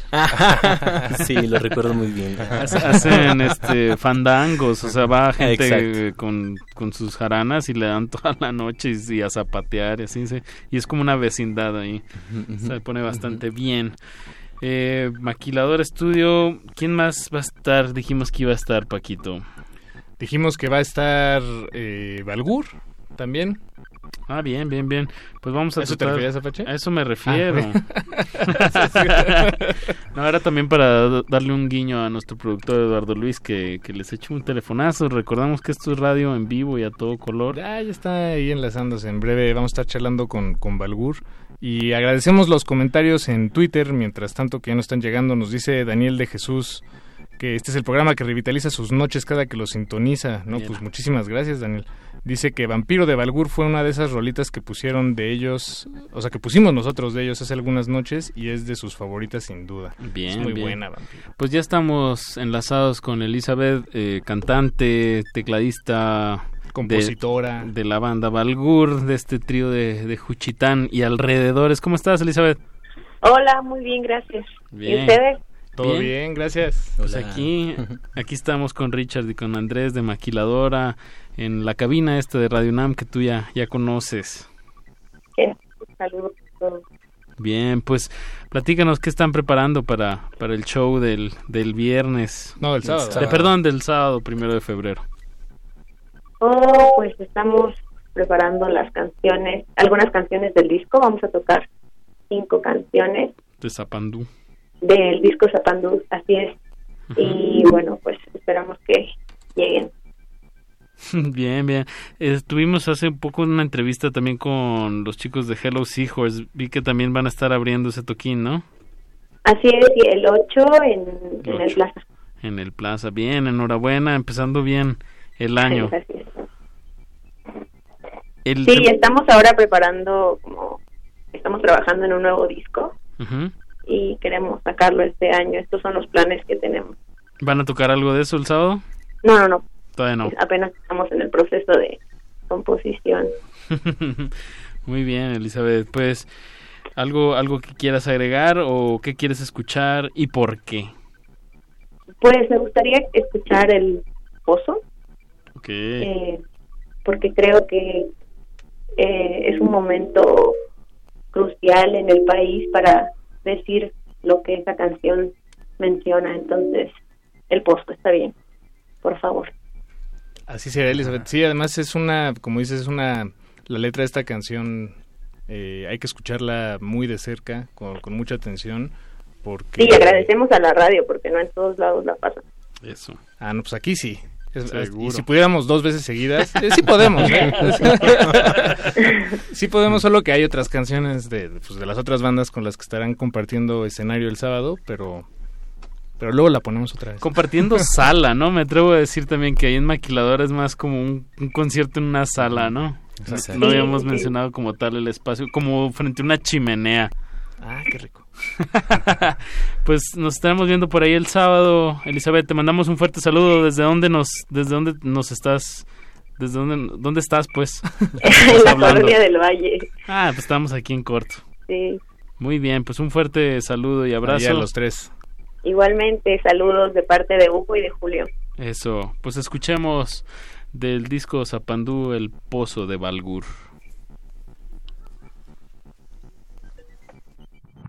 Qué tenebroso, inmóvil grito de horror, fúnebre la noche, murciélagos, coro de tragedia antigua, voz en off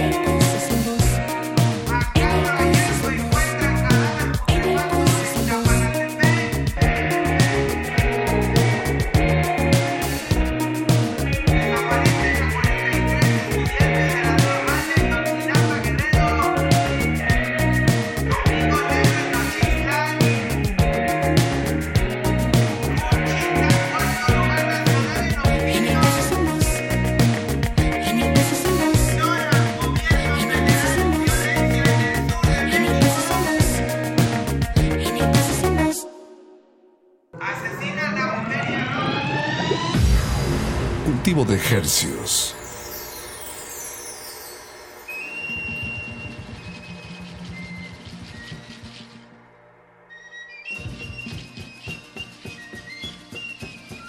Eso que escuchamos fue un tema de Balgur, una banda de Juchitán, Oaxaca.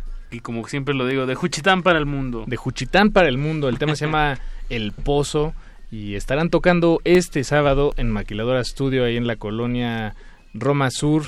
Calle de Bajío 62. El evento empieza a las 8 de la noche. Va a ser. Empieza, llegan, lleguen temprano porque aparte el lugar pues no es tan grande. Entonces si se llena hay cupo limitado.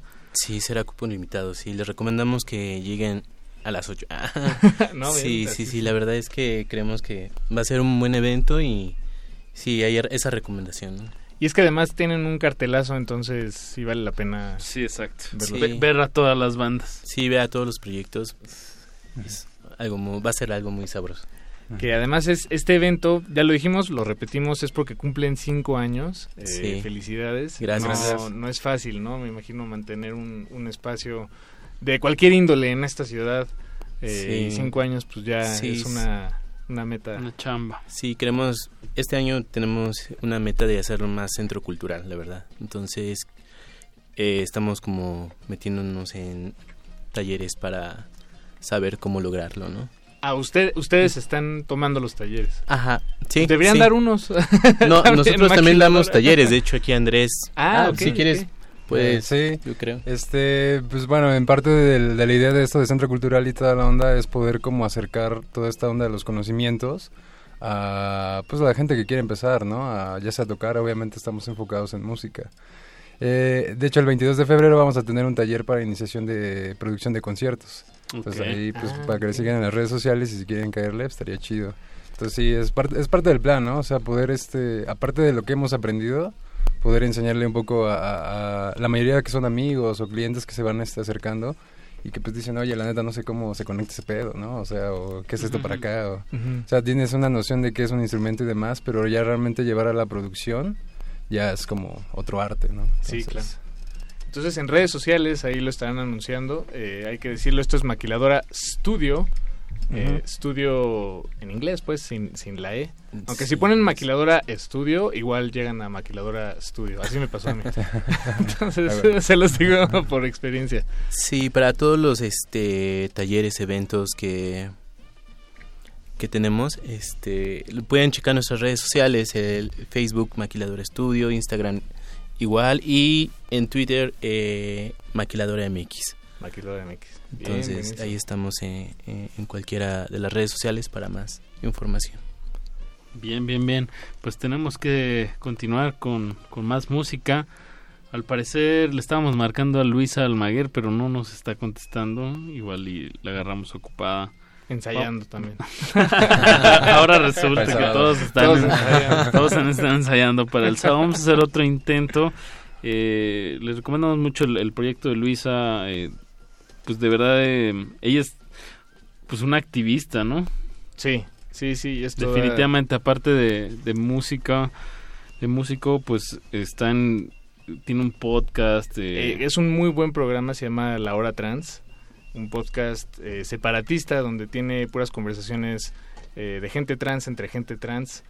Eh, ahora, ahora sí, las conversaciones no son para gente trans, son para quien quiera escucharlas, pero son unas conversaciones de verdad muy interesantes, muy enriquecedoras. Recuerdo la conversación aquí de cómo de sacar a los trans de de las estéticas o de, pues de los lugares comunes exacto de, de, lo que uno imagina pues eso no pero probablemente que ya son como estereotipos, ¿no? Que, hay que romper para que todos estemos conviviendo en sociedad. Pues estará tocando ella este sábado también, entonces eh, pues escuchemos algo de lo que publicó el año pasado, su disco Matar o No Matar, esto se llama Básica y es una colaboración con The TBD. The TBD. The TBD. Bien, pues seguimos escuchando el cartel de este sábado para celebrar el quinto aniversario de Maquiladora Estudio.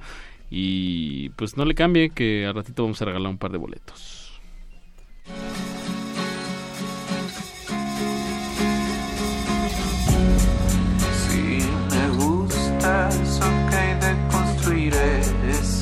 adicto se siente rico.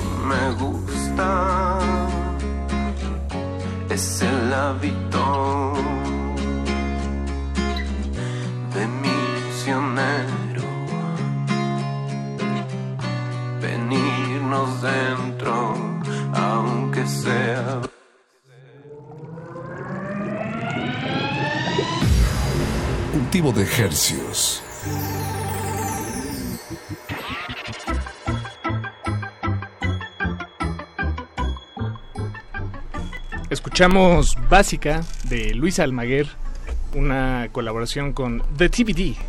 Eh, del disco Matar o No Matar. Matar o No Matar, que salió el año pasado, eh, a principios del año creo, ahora que lo pienso, febrero, marzo. Ay, por ahí, por ahí. Y recuerdo que, que Luisa, bueno, acabo de ver que va a estar en las islas, ¿no? De la UNAM, el 14 de febrero. Ah, en, ah, órale, bien. Pues nosotros también. en también. Voces en el campus. Bueno, yo yo en lo personal creo que no.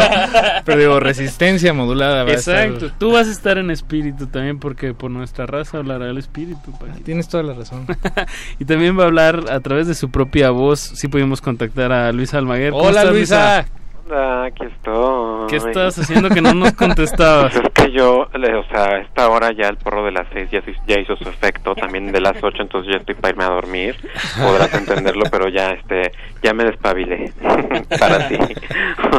Oye, está, pues ya escuchamos básica y estábamos chido. comentando que, que vas a estar presentándote, el, bueno, aparte de este sábado, en este cartelazo de Maquiladora Studio, también vas a estar en, en las Sí. islas de la de Ciudad De la- Universitaria. En las islas, no, ya no voy a estar en las, no, ya no digas eso, no, no voy a estar ya en las Ah. islas, pero el, pero voy a estar en Maquiladora y va a estar increíble. bien, bien, bien. es increíble, es la primera del año y además vamos a estar, vamos a estar ahí todos, siempre que va a Belafonte hay un chingo de gente. Es cierto. Este va a estar muy chido, es la primera del año de muchos y este y pues ya como es fin de año, este no hay mejor excusa para pues ya eh, reunirnos y declararnos a quien queramos y pues hacer todo lo que ya no nos alcanzó a hacer ya.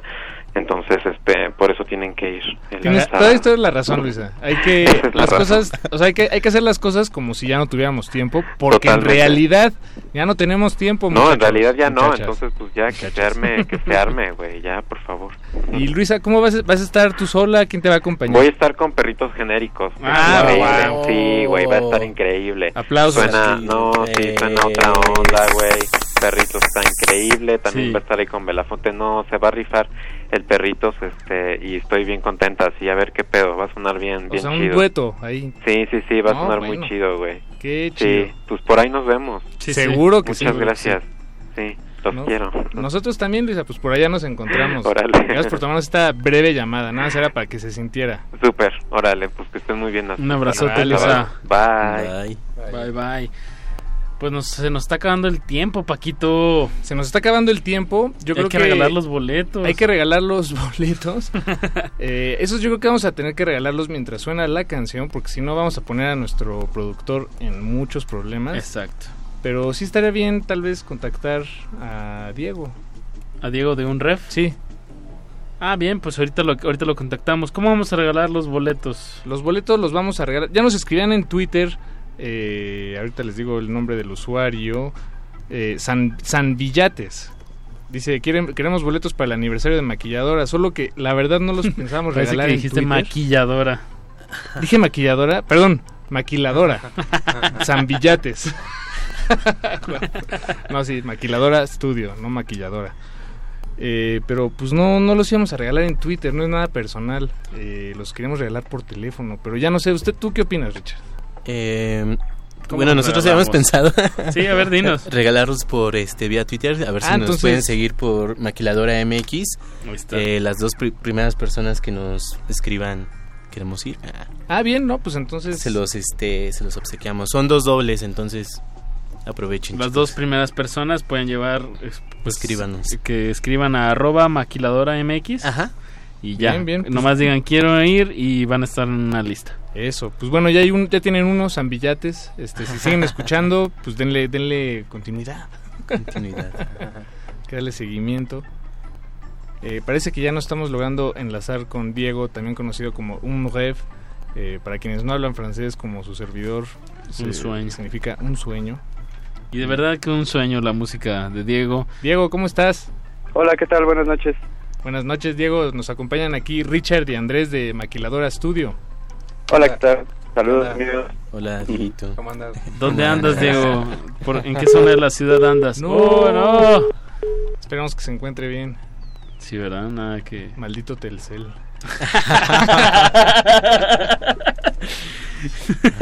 Te salió del alma eso, Paquito. Sí, es que... sí.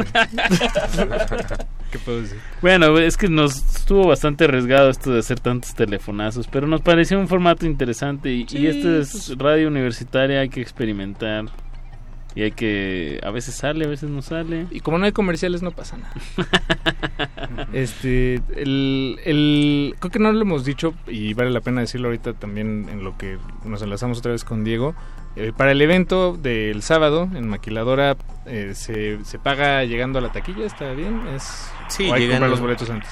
No, este, llegando eh, pasan a la casa y se Y hace ahí. todo el trámite. Ah, bien, buenísimo, buenísimo. Eh, Diego, ya estamos otra vez enlazados. Hola, ¿qué tal? Buenas noches. Buenas noches, Diego. ¿Dónde Ahora te sí. encuentras? ¿Dónde te agarramos? Camino a casa viendo qué voy a cenar. Ah, bien. ¿Qué, qué hay en ese imaginario? O más bien, ¿qué posibilidades hay en tu refrigerador para cenar esta noche? Eh, creo que las opciones van a ser alguna sopa, un consomecito, algo así. Mm. Algo tranquilo para ir a descansar. Es que no hay que cenar pesado. Sí, sí, además de que no ando muy bien. no lo quería decir al aire, pero... No, está bien. No, entonces- pues es un caldito de pollo o algo así.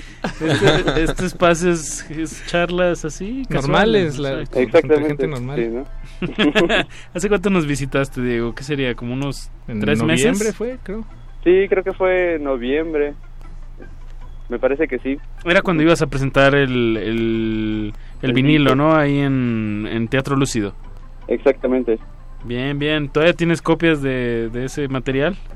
Sí, sí, sí, aún tenemos copias y de hecho voy a llevar unas ahí en la aniversario de Maquiladora.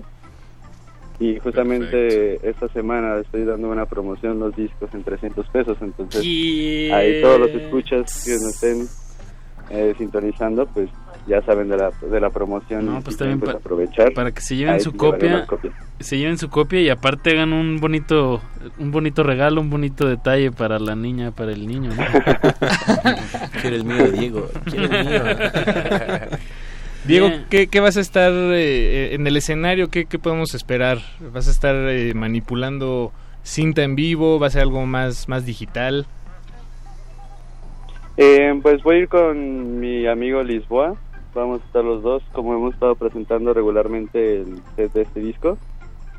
Y de hecho preparamos un set relativamente corto en número de canciones, por así decirlo, pero estuvimos trabajando en una nueva configuración, como que tomamos estas vacaciones de, decembrinas ahí como un pequeño suspiro y de toda la chamba que tuvimos el año pasado presentando el disco y todo eso.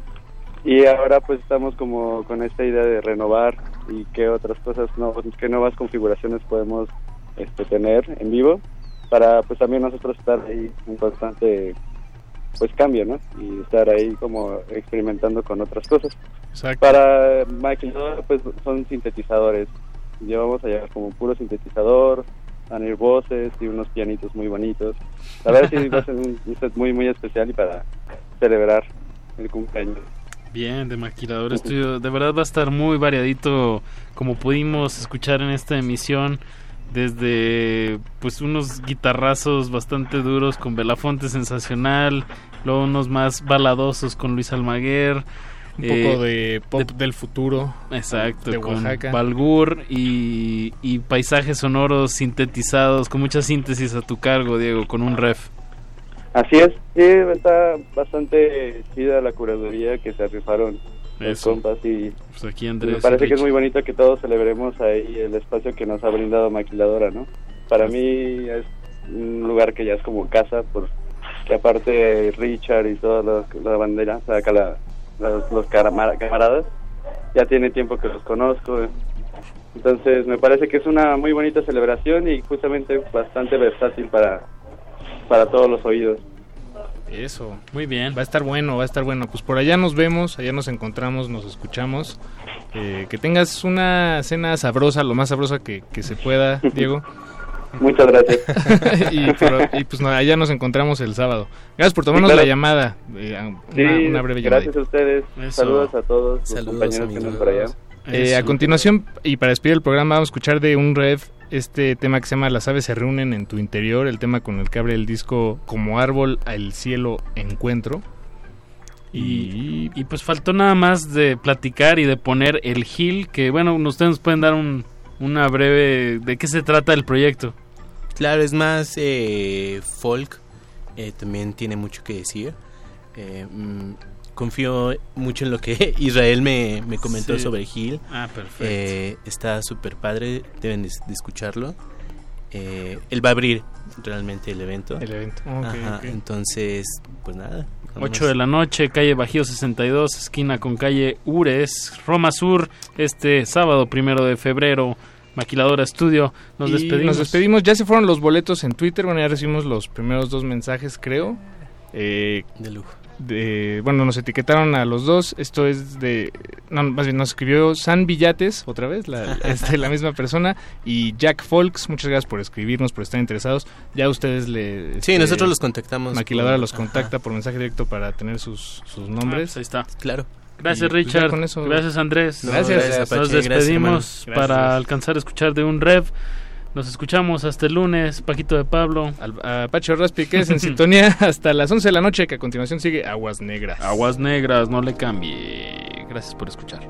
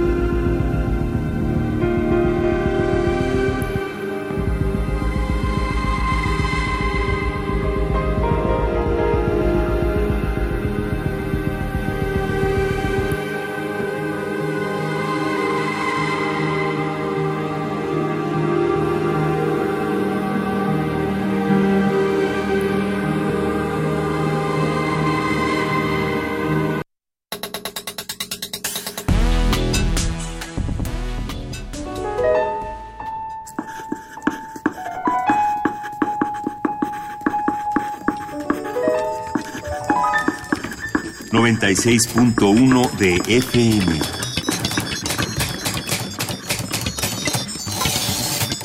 Comenta en vivo nuestra programación. Facebook Radio UNAM. Twitter arroba Radio UNAM.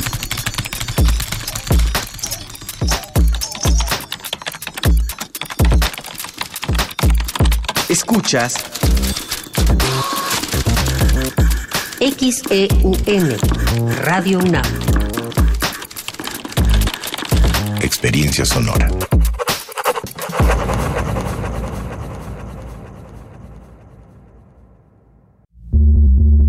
Las audiencias también son parte del medio. ¿Qué tal amigos? Soy Guillermo Montemayor Gómez, defensor de las audiencias de Radio y TV UNAM. Los invito a que me escriban y ejerzan los derechos que la ley y la normatividad interna de las estaciones les otorgan.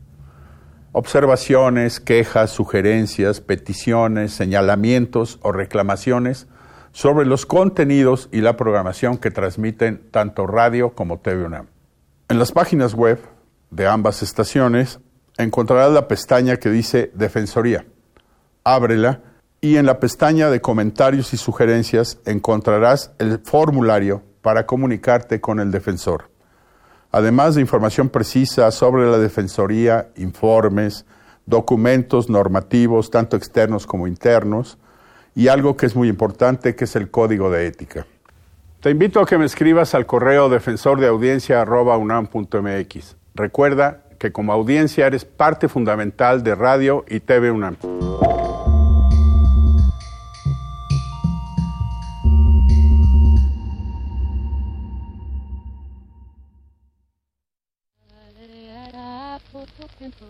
El cine es la más veloz de las artes. A poco más de un siglo de vida, ha tenido que inventarse, reinventarse y también destruirse. Cineclub Radiocinema de Radio UNAM te invita a conocer las polaridades del lenguaje cinematográfico en el ciclo Punk Cinema, ruido y ruptura en el cine norteamericano. Glenn o Glenda, de Ed Good, Shadows de John Cassavetes, Scorpio Rising de Kenneth Enger, Vinyl de Andy Warhol y Eraserhead de David Lynch. Todos los miércoles del 29 de enero al 26 de febrero a las 18 horas en la sala Julián Carrillo de Radio UNAM. Adolfo Prieto 133 en la Colonia del Valle, cerca del Metrobús Amores. Entrada libre. Radio UNAM. Experiencia sonora. Existen flores en medio de los pantanos. Ecosistemas entre los charcos. La basura de unos es el tesoro de otros. La realidad es una máscara. Y cada una de sus verdades, una historia. Aguas negras. Ensuciamos porque la renovación está en limpiar. Limpiar.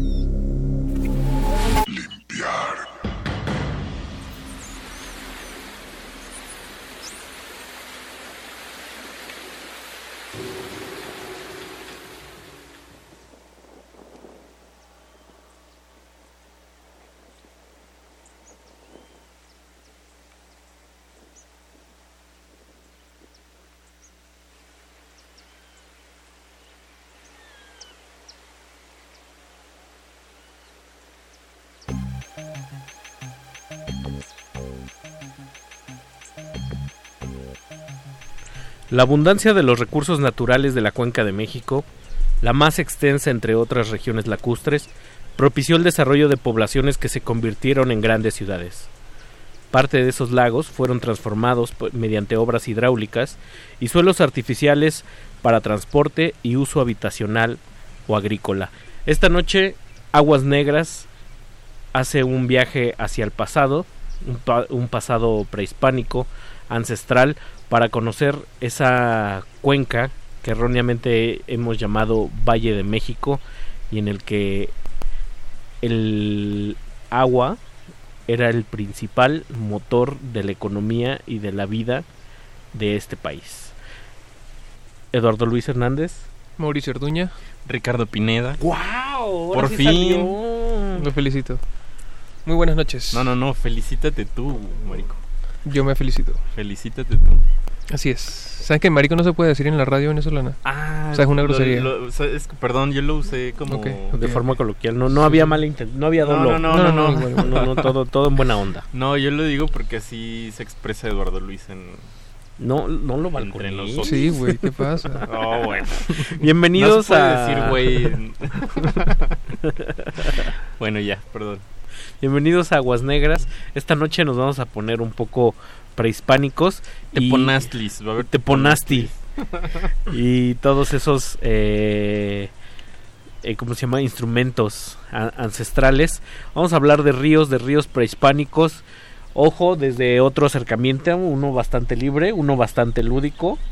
Eduardo Luis tiene muchas dudas al respecto. Eh, justo pero- a partir de hoy inauguro oficialmente eh, mi, el inicio de mi estudio acerca de la cultura mexicana porque Estoy tengo que no en serio porque eh, tengo que presentar el examen en un momento de naturalización y porque quiero ser mexicano oficialmente Ajá. y entonces, bueno, el tipo de preguntas que hacen, por ejemplo, es deidad de México antiguo conocida como la serpiente emplumada. Ah, bueno, eso está facilísimo. Está fácil, sí, Quetzalcu- No, pero luego esos ejercicios o esas prácticas vienen a demostrar una cosa muy fea que eh, gente de otro lugar acaba sabiendo más, más de nuestro Eso sí es país cierto que también. nosotros, eso sí, eso sí es cierto Lo has puesto a prueba Sí, segurísimo. sí, obviamente en el trabajo yo, yo soy el que sé quién es el padre de la patria. La gente decide que Benito Juárez. Bueno, déjame decirte que cuando yo te conocí, se me hizo muy raro que no conocías a los chamos de Venezuela. Ah, no conocía a los chamos de Venezuela. sea, es que los que- chamos que- pegó bastante aquí al parecer. Eh, allá conocía la canción, pero no, no, no fue una agrupación. Los chamos no fue una mega agrupación.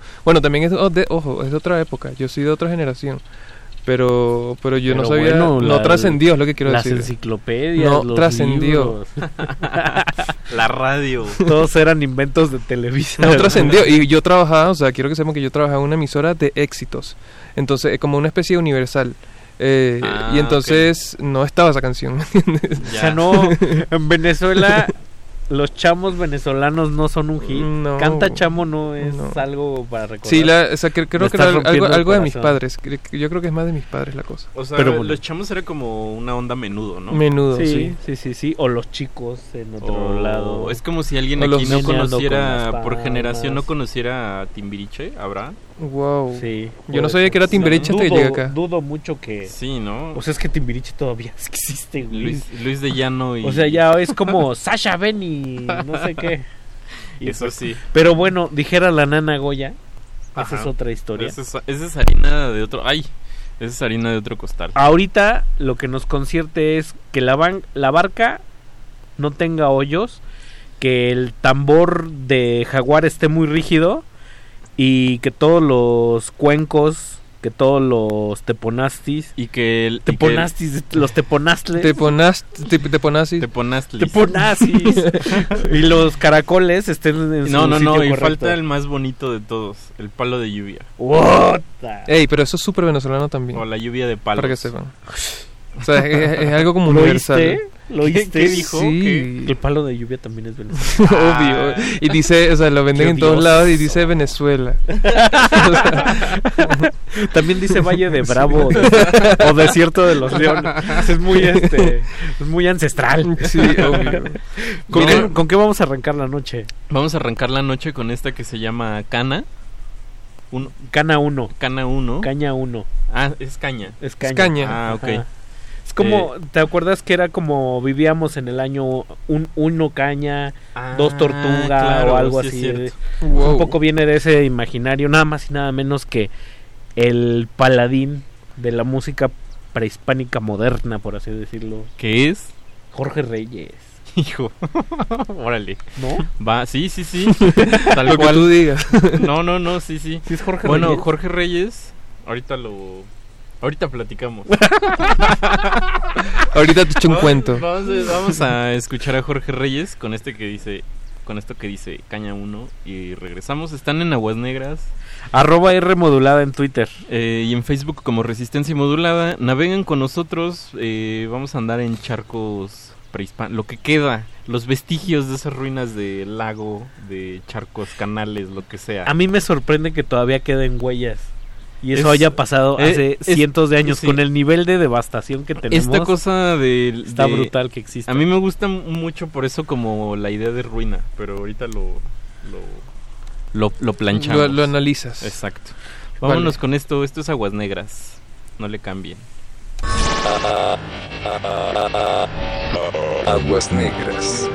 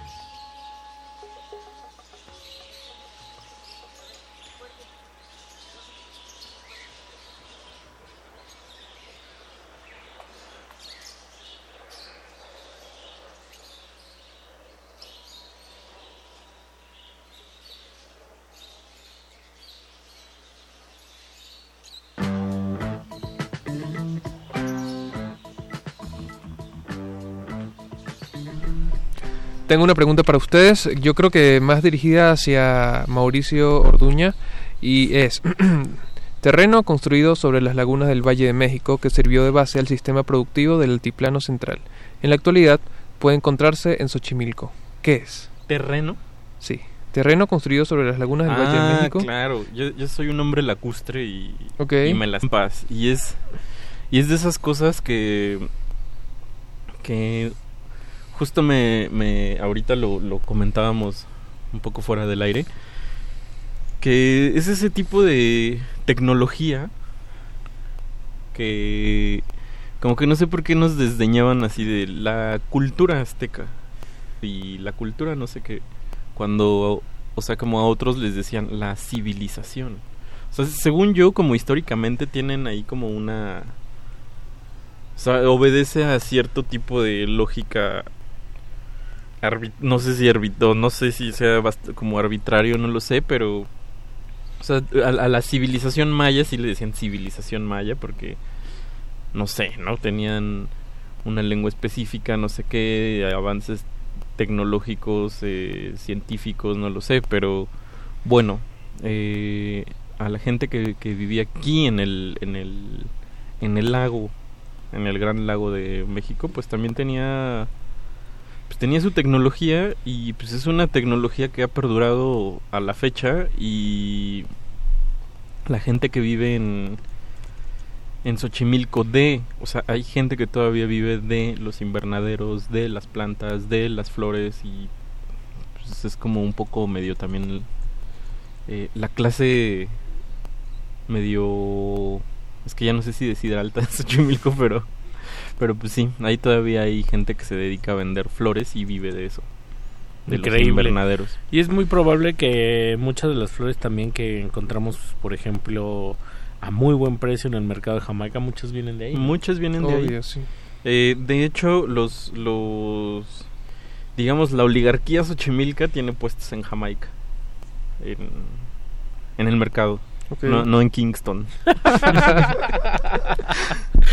Pues abrimos este Aguas Negras lacustre con Año 1 Caña de Jorge Reyes, que de su disco yo me atrevería a decir que es su obra maestra, que es A la izquierda del colibrí, que es el Año 1 Caña.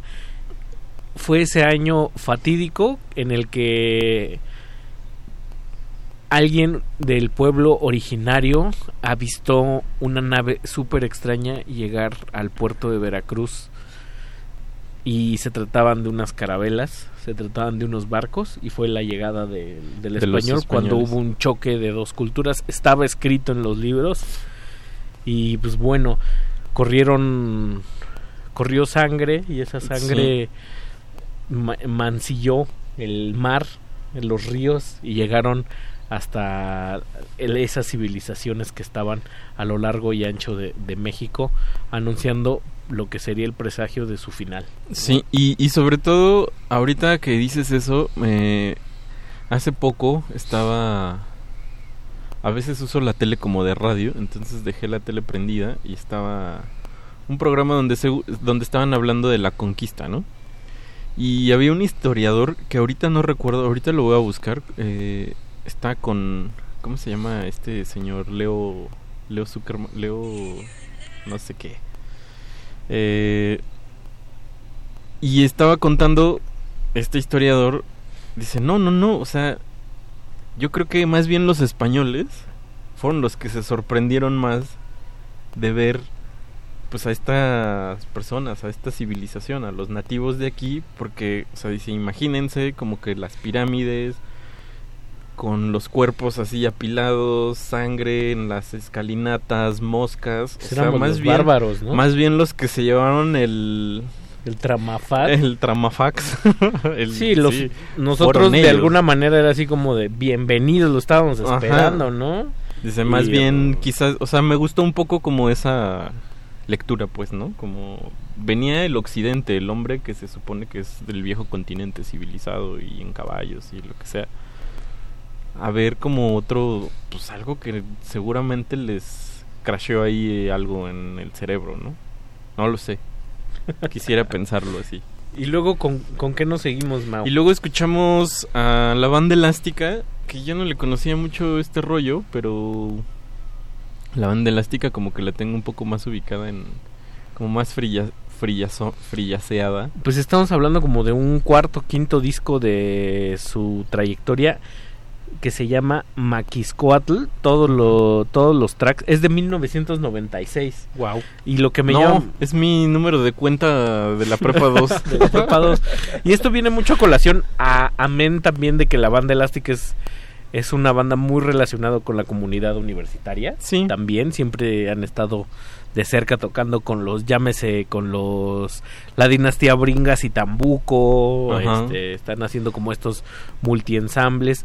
Pepe, Pepe Navarro es un percusionista muy interesante. También. Y este disco, Maquiscoatl, de 1996, tiene un track 5 que fue el que escuchamos que es Tequizapan, Texquizapan, que significa algo así como en el agua de los caracoles. O sea, es, la imagen es muy bonita porque es el agua que se queda dentro de los caracoles y es como un lugar para habitar. Como yo me imagino unas píldoras de chiquitolina y meterte adentro del agua y estar suspendido adentro de un caracol ha de estar muy bien. Sí, y el ri- se antoja. y me gusta esa idea también como de río, ¿no? De río prehispánico que es como una foto que se expande y luego se hace muy chiquita y son zooms imaginarios y luego hablar de la abundancia de entonces es hablar de la escasez de ahora. Sí. Es hablar de tiempo y espacio de una forma muy transversal. Sí. A través de la herencia, ¿no? Exacto. Y, y la memoria. La- sobre todo la memoria. Eh, Y pues, algo que me llamaba la atención, perdón que continúe con esto, es el año 1996 y un grupo como la banda elástica, como habías dicho, más tendiente hacia hacia el free jazz. Algo que me llama mucho la atención es que mediados de, lo no- de los 90 comienza una debacle también de las de las agrupaciones contemporáneas a tomar temas de nuestra cultura prehispánica. Ya no hay muchos grupos de rock ni de jazz que estén echando mano como Jorge Reyes, que era todo su imaginario. ¿no? Sí, que, que era como su pivote. para- Sí. O sea, estos grupos ya están como relegados a discos pentagrama, discos pueblo, a, a, una curiosidad Claro. que, que vive y con temor a ser muy prejuicioso. Ya, a una marginalidad. Una marginalidad que al mismo tiempo es como una elite, ¿no? También, así Sí. como del sur de la Ciudad de México. Vamos a ponerle sectario. O sea, sí. y está, es- eso está extraño, el capitalismo y el neocolonialismo cultural y musical. Es, es, es como interesante la, la vertiente, pues, ¿no? Como... O sea, no, no me había puesto a pensarlo de esa manera, pero sí está interesante como hacer el ejercicio de memoria que, que, que estaba pasando en ese en ese año y, y pues sobre todo también que, que estaban también en una especie de marginalidad voluntaria también, ¿no? No era que o sea, sí pues sí, no digamos no no eran ah, no eran bandas ni nada que, que fácilmente podían ser radiales y estaban como dices, justo como de- dedicadas muy al público universitario. ¿no? Pues vamos nadando. Eh, Aquí me gusta que de alguna manera Eduardo Luis es el que va remando de la punta. Yo Sí, estoy, claro. obvio, Él- yo estoy viendo todo. Él ve todo, lo ve primero y hace la pregunta. Sí. Y tiene a ti de... De copiloto. Y de experto, que vas atrás y yo me voy haciendo güey en medio. Tú vas recolectando frutos. Oigan, y saludos, flores. saludos a Pablo Extinto, que nos está escuchando y dice que le cae bien mal el Quetzalcoatl. Que lo ¿Por qué? odio. ¿Por qué? ¿Por qué odias a Quetzalcoatl? Y te puede caer una cosa. Y saludos a Ángel Cortés que nos escucha. Muchas gracias Ángel. Ángel. Ángel Cortés nos lleva escuchando ya bastante tiempo y se toma la molestia de echar un teléfono. O sea, no es ponerlo de ejemplo con ustedes resistentes, querida audiencia. Pero Ángel tiene ese detalle y nuestros corazones se inundan. Se, se hunden. Se hunden. En el fango de esta. En este lirio. De, en estos lirios. En el marasmo. de- Vamos con otro bloque. Vamos con otro bloque. Vamos a escuchar Historia del tiempo de Jerónimo García Naranjo. Acá, eh, mejor conocido como el creador o el maestro de orquestas de Huey Mecatl.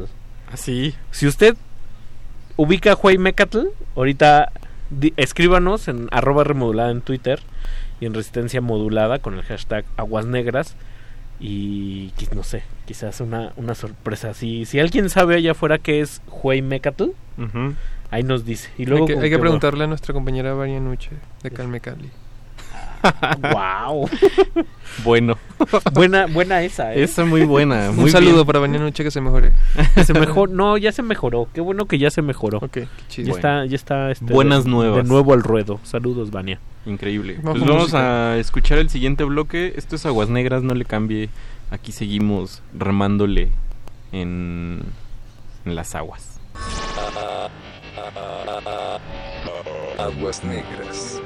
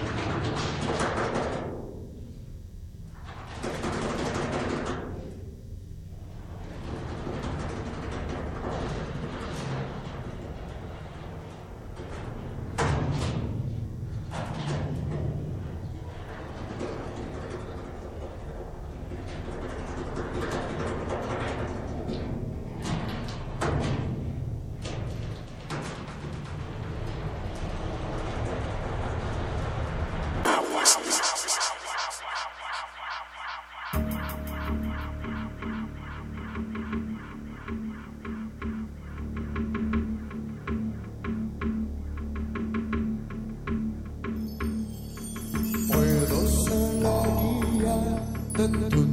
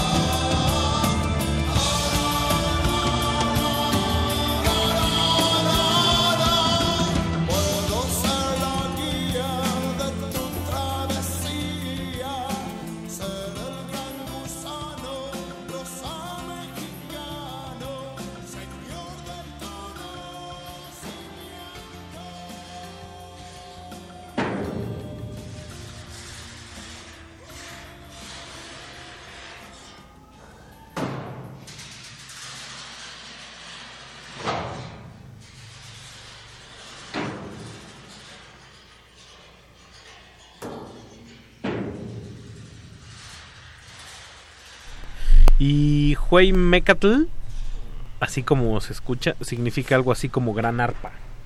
El gran arpa. La gran arpa. Estamos hablando de una creación en el año 2010 que se presentó por primera vez en Chile, pero llegó a México en 2011 en el marco del Festival Radar, me parece la penúltima edición, dirigida por José Wolfer, ya como parte de Radar, como parte de la UNAM. Y. ¿Ya pues, no del Festival de México? No, ya no. Ya no del ya, festival. ya, era, Ah, ya, ya cierto. iba por la libre. Y. Ay, por la libre. Fue una experiencia. Magistral. Magistral, maestro. ma- maestro, sí. No, una experiencia que... Onírica. no, me imagino que muy sensorial. Muy de, de sonido muy físico. Cuéntale un poco a nuestra audiencia de qué Eh, iba, por favor. Yo no la vi, pero, pero tú sí la viste, Ricardo. Tú sí estuviste ahí. Entonces les contaré yo. Como dice Bronco, mejor el castigo me lo pongo yo. Pues se trataba nada más y nada menos que una mega arpa, una arpa monumental construida a partir de containers, estos contenedores de metal que viajan en los barcos. Y entonces, este creador, ¿cómo se, cómo se llama? Eh, Jerónimo García Naranjo. Jer- Jerónimo García eh, juntó muchos músicos y presentó esta mega arpa que estaba como perforados los containers y había Unos eh, cables, ¿no? tensores, ajá, que eran como mega cuerdas. Ujú. Entonces eran containers apilados en un hexágono, más o menos, o en un pentágono, en un pentágono. pentágono y el público estaba dentro de Del instrumento. Ajá, que, que hacía como un cerco ahí en las islas, lo Wow. Y los conciertos era, tú podías caminar por adentro de los containers, entonces esta idea de estar en un, como estar en una guitarrota adentro y poder caminar y sentir las diferentes vibraciones en, en todo el instrumento, pues daba toda una experiencia que pone como sobre relieve, digamos, el, el- La, la física del sonido. la física del sonido, exacto. Y Wow. me gusta que hablábamos que los ríos tenían pues está como a- que a partir del pretexto de los ríos prehispánicos de México podemos hablar de nuestra historia y de nuestro país y de qué ha pasado y qué no ha pasado y qué sigue estando Sí. eh, en el tiempo y en el espacio, ¿no? Y el espacio presentado aquí como una mega arpa, que aquí tenemos un, pues un digamos, un, un testigo o un registro pues bastante pues, limitado de Sí. lo que fue aquello, con un título bastante atractivo al respecto, ¿no? Que es Historia del, del Tiempo. ¿no? Órale. O sea, Ah, hablar de la pieza así se llama. Historia del tiempo, Ah, como, qué el- bonito. como el libro de Borges, ¿no? Y también como un poco con este, puede ser también con este, o bueno, a mí me viene a la cabeza con esta idea del resonar, ¿no? Como la resonancia, no sé. Como conceptos muy ligados a también a la memoria, ¿no? A la vibración. A la vibración, a la memoria. Y luego nos echamos un caprichito rockero. Y luego nos echamos, puta, un caprichazo. La Castañeda, todo, todo lo pongo para poner en relieve lo que hablábamos con la banda elástica, que en 1996, el tercer disco de La Castañeda en sentido estricto, hablando de guerras floridas, Tloquenahuaque, de cosas náhuatl, incorporándolas a su imaginario Sí. dark mexicano, porque eran como... Eran como, sí, como Un rock- tenían un rock gótico. Tenían un dejo de, os- de oscuridad. Sí. Ahí. El me encanta que que- después los, los envolvió completamente ya. Me encanta porque el otro día yo me voy a salir tantito de la conversación. Le platicaba una, le, le platicaba a un amigo que me parecía un poco ridícula a veces la idea de decir eh, cuando juega tu equipo favorito jugamos. ¿no? Ah, sí. ¿No? Pero me decía un amigo- Perdimos. Ajá, digo, cuando ves a tu banda favorita no dices tocamos, pero dice con los redonditos de ricota, sí. La gente va a los conciertos y dice tocamos. ¿Ah, Y cuando hablan los redonditos en entrevistas dices tocamos, hacemos una comunidad. Y la Castañeda justamente, a partir de este imaginario, genera una especie de secta en el que tocan en conjunto con su banda, ¿no? Con su público. ¿Cuál es uno de los requisitos? Con su barra. Estar pelón. Es la- se llaman a sí mismo la ¿Por gran, fra- la gran fraternidad pelona.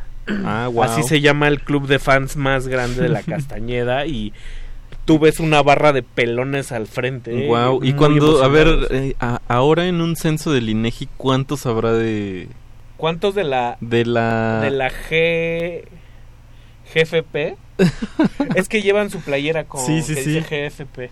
La Wow, ¿cuántos habrá en estos días? No sé, porque que ahora ver. ya no se llama la Castañeda y es la casta, entonces Ah, sí, supongo cierto. esa división ha de haber generado un, Híjole. un recorte de les, pelones. les pasó lo que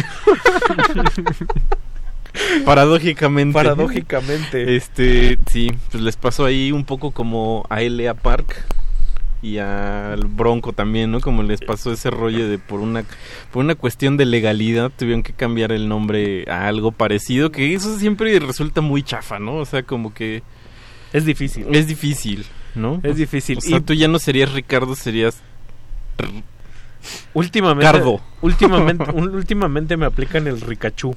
El Ricachú. El es de los es peores, buenísimo. es de los peores apodos que he tenido en la vida. El Ricachú. Pero lo- está muy bien.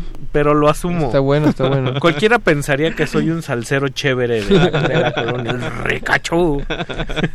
y pues bueno, yo pues, lo pondría en términos más laxos y, y generales. La, la Castañeda le pasó lo mismo que a Jorge Reyes y a los lagos y, y a- al ecosistema lacustre de esta ciudad.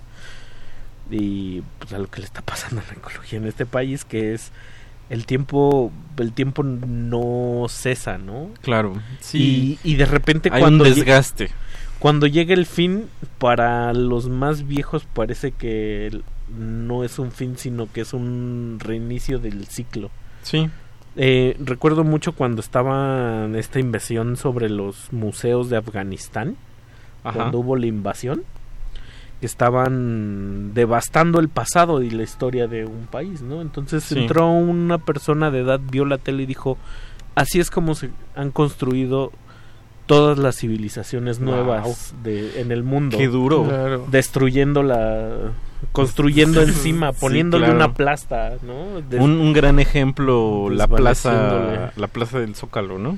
Exacto, es una ciudad sobre una ¿Tú ciudad. te sobre imaginas qué ciudad. podría pasar si, o sea, qué sería lo siguiente que se construiría ahí? O ya tenemos esta mente así de preservar. Ya, ya hay que todo? destruir iglesias. No, bueno, o sea, como O sea, no estoy no, no estoy orquestando eso, pues, pero ¿Qué estás que sí- proponiendo, Mau?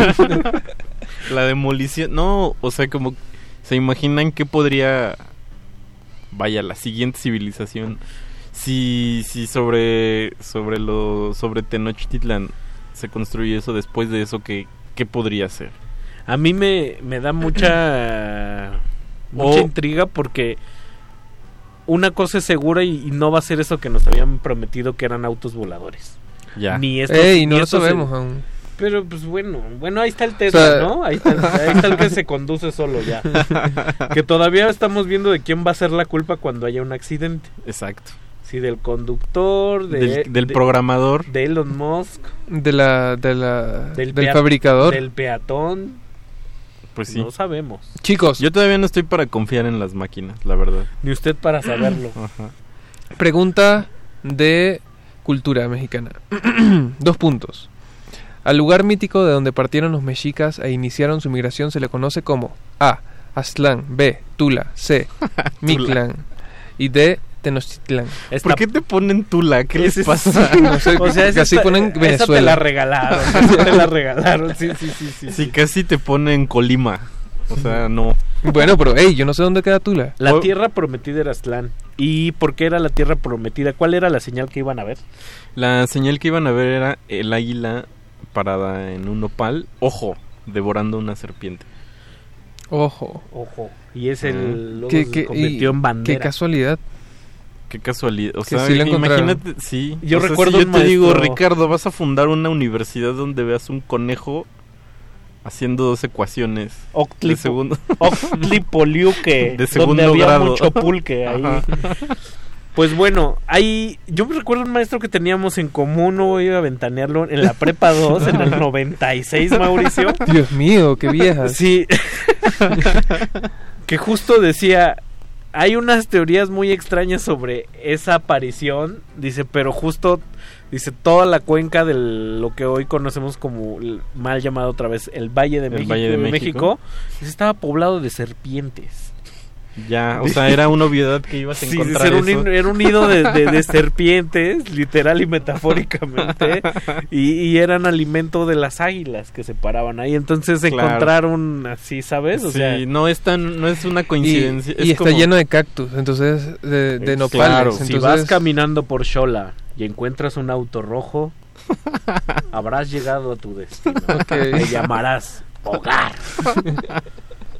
No, pero no queremos demeritar esa- la, la imaginería, ¿no? Y la leyenda no, no. y también el mito. Sí, claro. Y por eso vamos a honrar a los ríos y el pasado lacustre que tanto nos...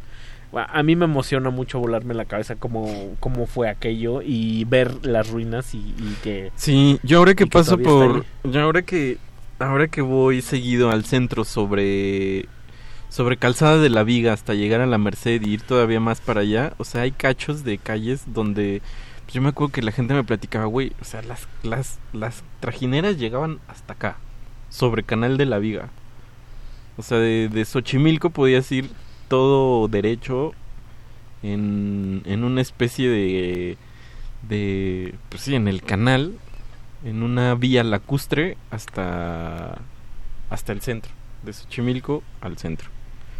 Agua, todo. Todo agua.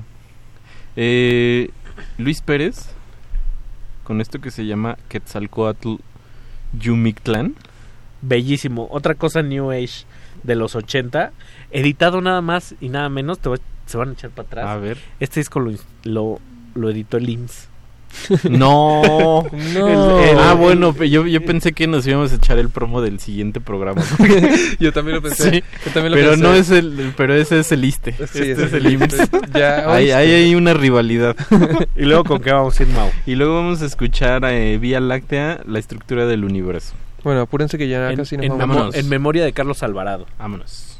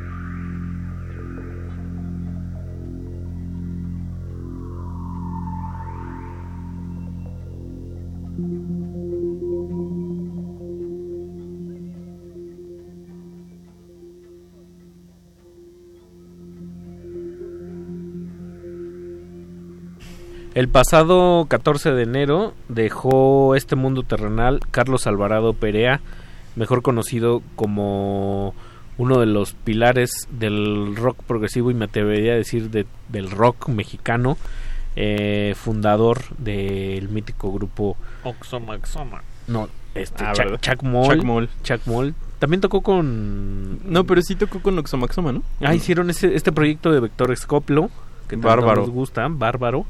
Y también tenía esta otra faceta que le escuchamos que fue como de las primeras experimentaciones de sintetizador análogo, lo que hoy sería Caterina Barbieri. Wow. Sí, que es Órale. mejor conocido como Vía Láctea. Un hombre avanzado a su, a su tiempo y que también el tiempo lo acabó como, Como medio, todo- medio encapsulando en su burbuja. Como todo Sideral. el desgaste. ¿Cómo se llamó esta canción, Mau? Eh, se llama La estructura del universo. La estructura del universo. Me gusta eh, que los ríos prehispánicos siempre estuvieron ligados también a la cosmovisión espacial y a esta, digamos... Los espejos de agua son una imagen muy bonita. Sí. ¿No? Como... Justo. Tenías un espejo para ver el cielo y... Y antes escuchamos... En las ruinas arqueológicas hay muchos. ¿Muchos espejos muchos, de es- aguas? O sea, tenían como... Como el lugar para que fuera el estanquecito para que tuvieran su espejo de agua. Wow. Y pudieran... Sobre todo para los que observaban las estrellas y todo ese rollo. Pues hoy puros vestigios de los que agarraba Luis Pérez, el multiinstrumentista. y hay más preguntas, Eduardo Luis. Sí, La última ya como para finalizar, para seguir mi estudio, para ya inspirarme, es... Te queremos mexicano. Ok. Cultura que se desarrolló en la ciudad de Palenque. Ay, ese está... Está difícil, a ver, Ok. ahí te voy a pedir Maya, las opciones. Maya, No. ese es Maya. Las opciones No. son Maya, Mexica, Olmeca o Tolteca. Ah, no, Super Maya. Maya. Ok, Maya. Sí, correcto. Claro. Es que tengo las, resp- las respuestas. Oye, tampoco son- nosotros fuimos a Palenque, fuimos juntos. Ah, sí, cierto. Qué calor hacía. Hace un calor bochornoso, húmedo. Está increíble que la selva se come la... Pues las ruinas, literal. Y las protege. Y al las- mismo grado. órale, sí, no lo las había preserva. pensado. Hay lugares en los que los arqueólogos no han entrado ahí porque dicen que uno se tiene que deforestar considerablemente y dos hacerlo es meter en deterioro inmediato las ruinas que están viendo cómo hacerlo o sea que al momento de que le quitas el mo este se, se puede caer el- el- la piedra o ¿Ves? Justo es- estamos en esta onda de, de la preservación. O sea, siento que una todavía- preservación natural Ajá, pero como que hay como una obsesión en preservar así todo. hay una obsesión en construir departamentos Bueno, eso De- sí. en hacer megaproyectos en- y acabar con todas las zonas No sur más, del país no más ve la. Narvarte y los Todas las- super todas las casas bonitas. Deja tú, ve a Mérida. No, Sí. o sea, qué bárbaro. ¿Quién- Chicos, chicos. Ya nos vamos. 58. Ya nos vamos. Dave Bixby es muy importante, ¿ok? Dave Bixby, Oda a Quetzalcoatl, el único extranjero, extranjero, extranjero de este de esta emisión, con una canción hermosísima. Así es, y hay que aprovecharla. Entonces lo ¿Cómo se quiero llama? mucho, ¿ok? Ricardo Pineda. Mauricio Orduña. Y Eduardo Luis Hernández. Ah, Me quedé solo esta vez. solito. Pero bueno, yo así soy. Nos vemos en... José de Jesús Silva en la operación técnica. Muchas, Muchas gracias. Chucho. Nos escuchamos muchas- el próximo jueves. Y muchas gracias por escucharnos. ¿Esta cómo se llama, Mao? Este se llama Secret Forest. Vámonos, Bosque Bixby. Secreto. Vámonos. Aguas negras.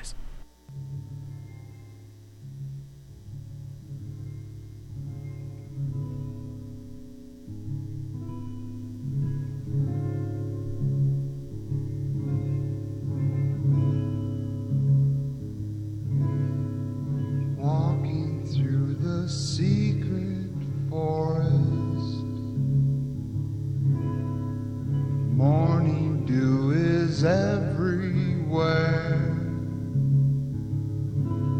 You come upon a sandy clearing. The wind plays gently with your hair. all the love that surrounds must come from someone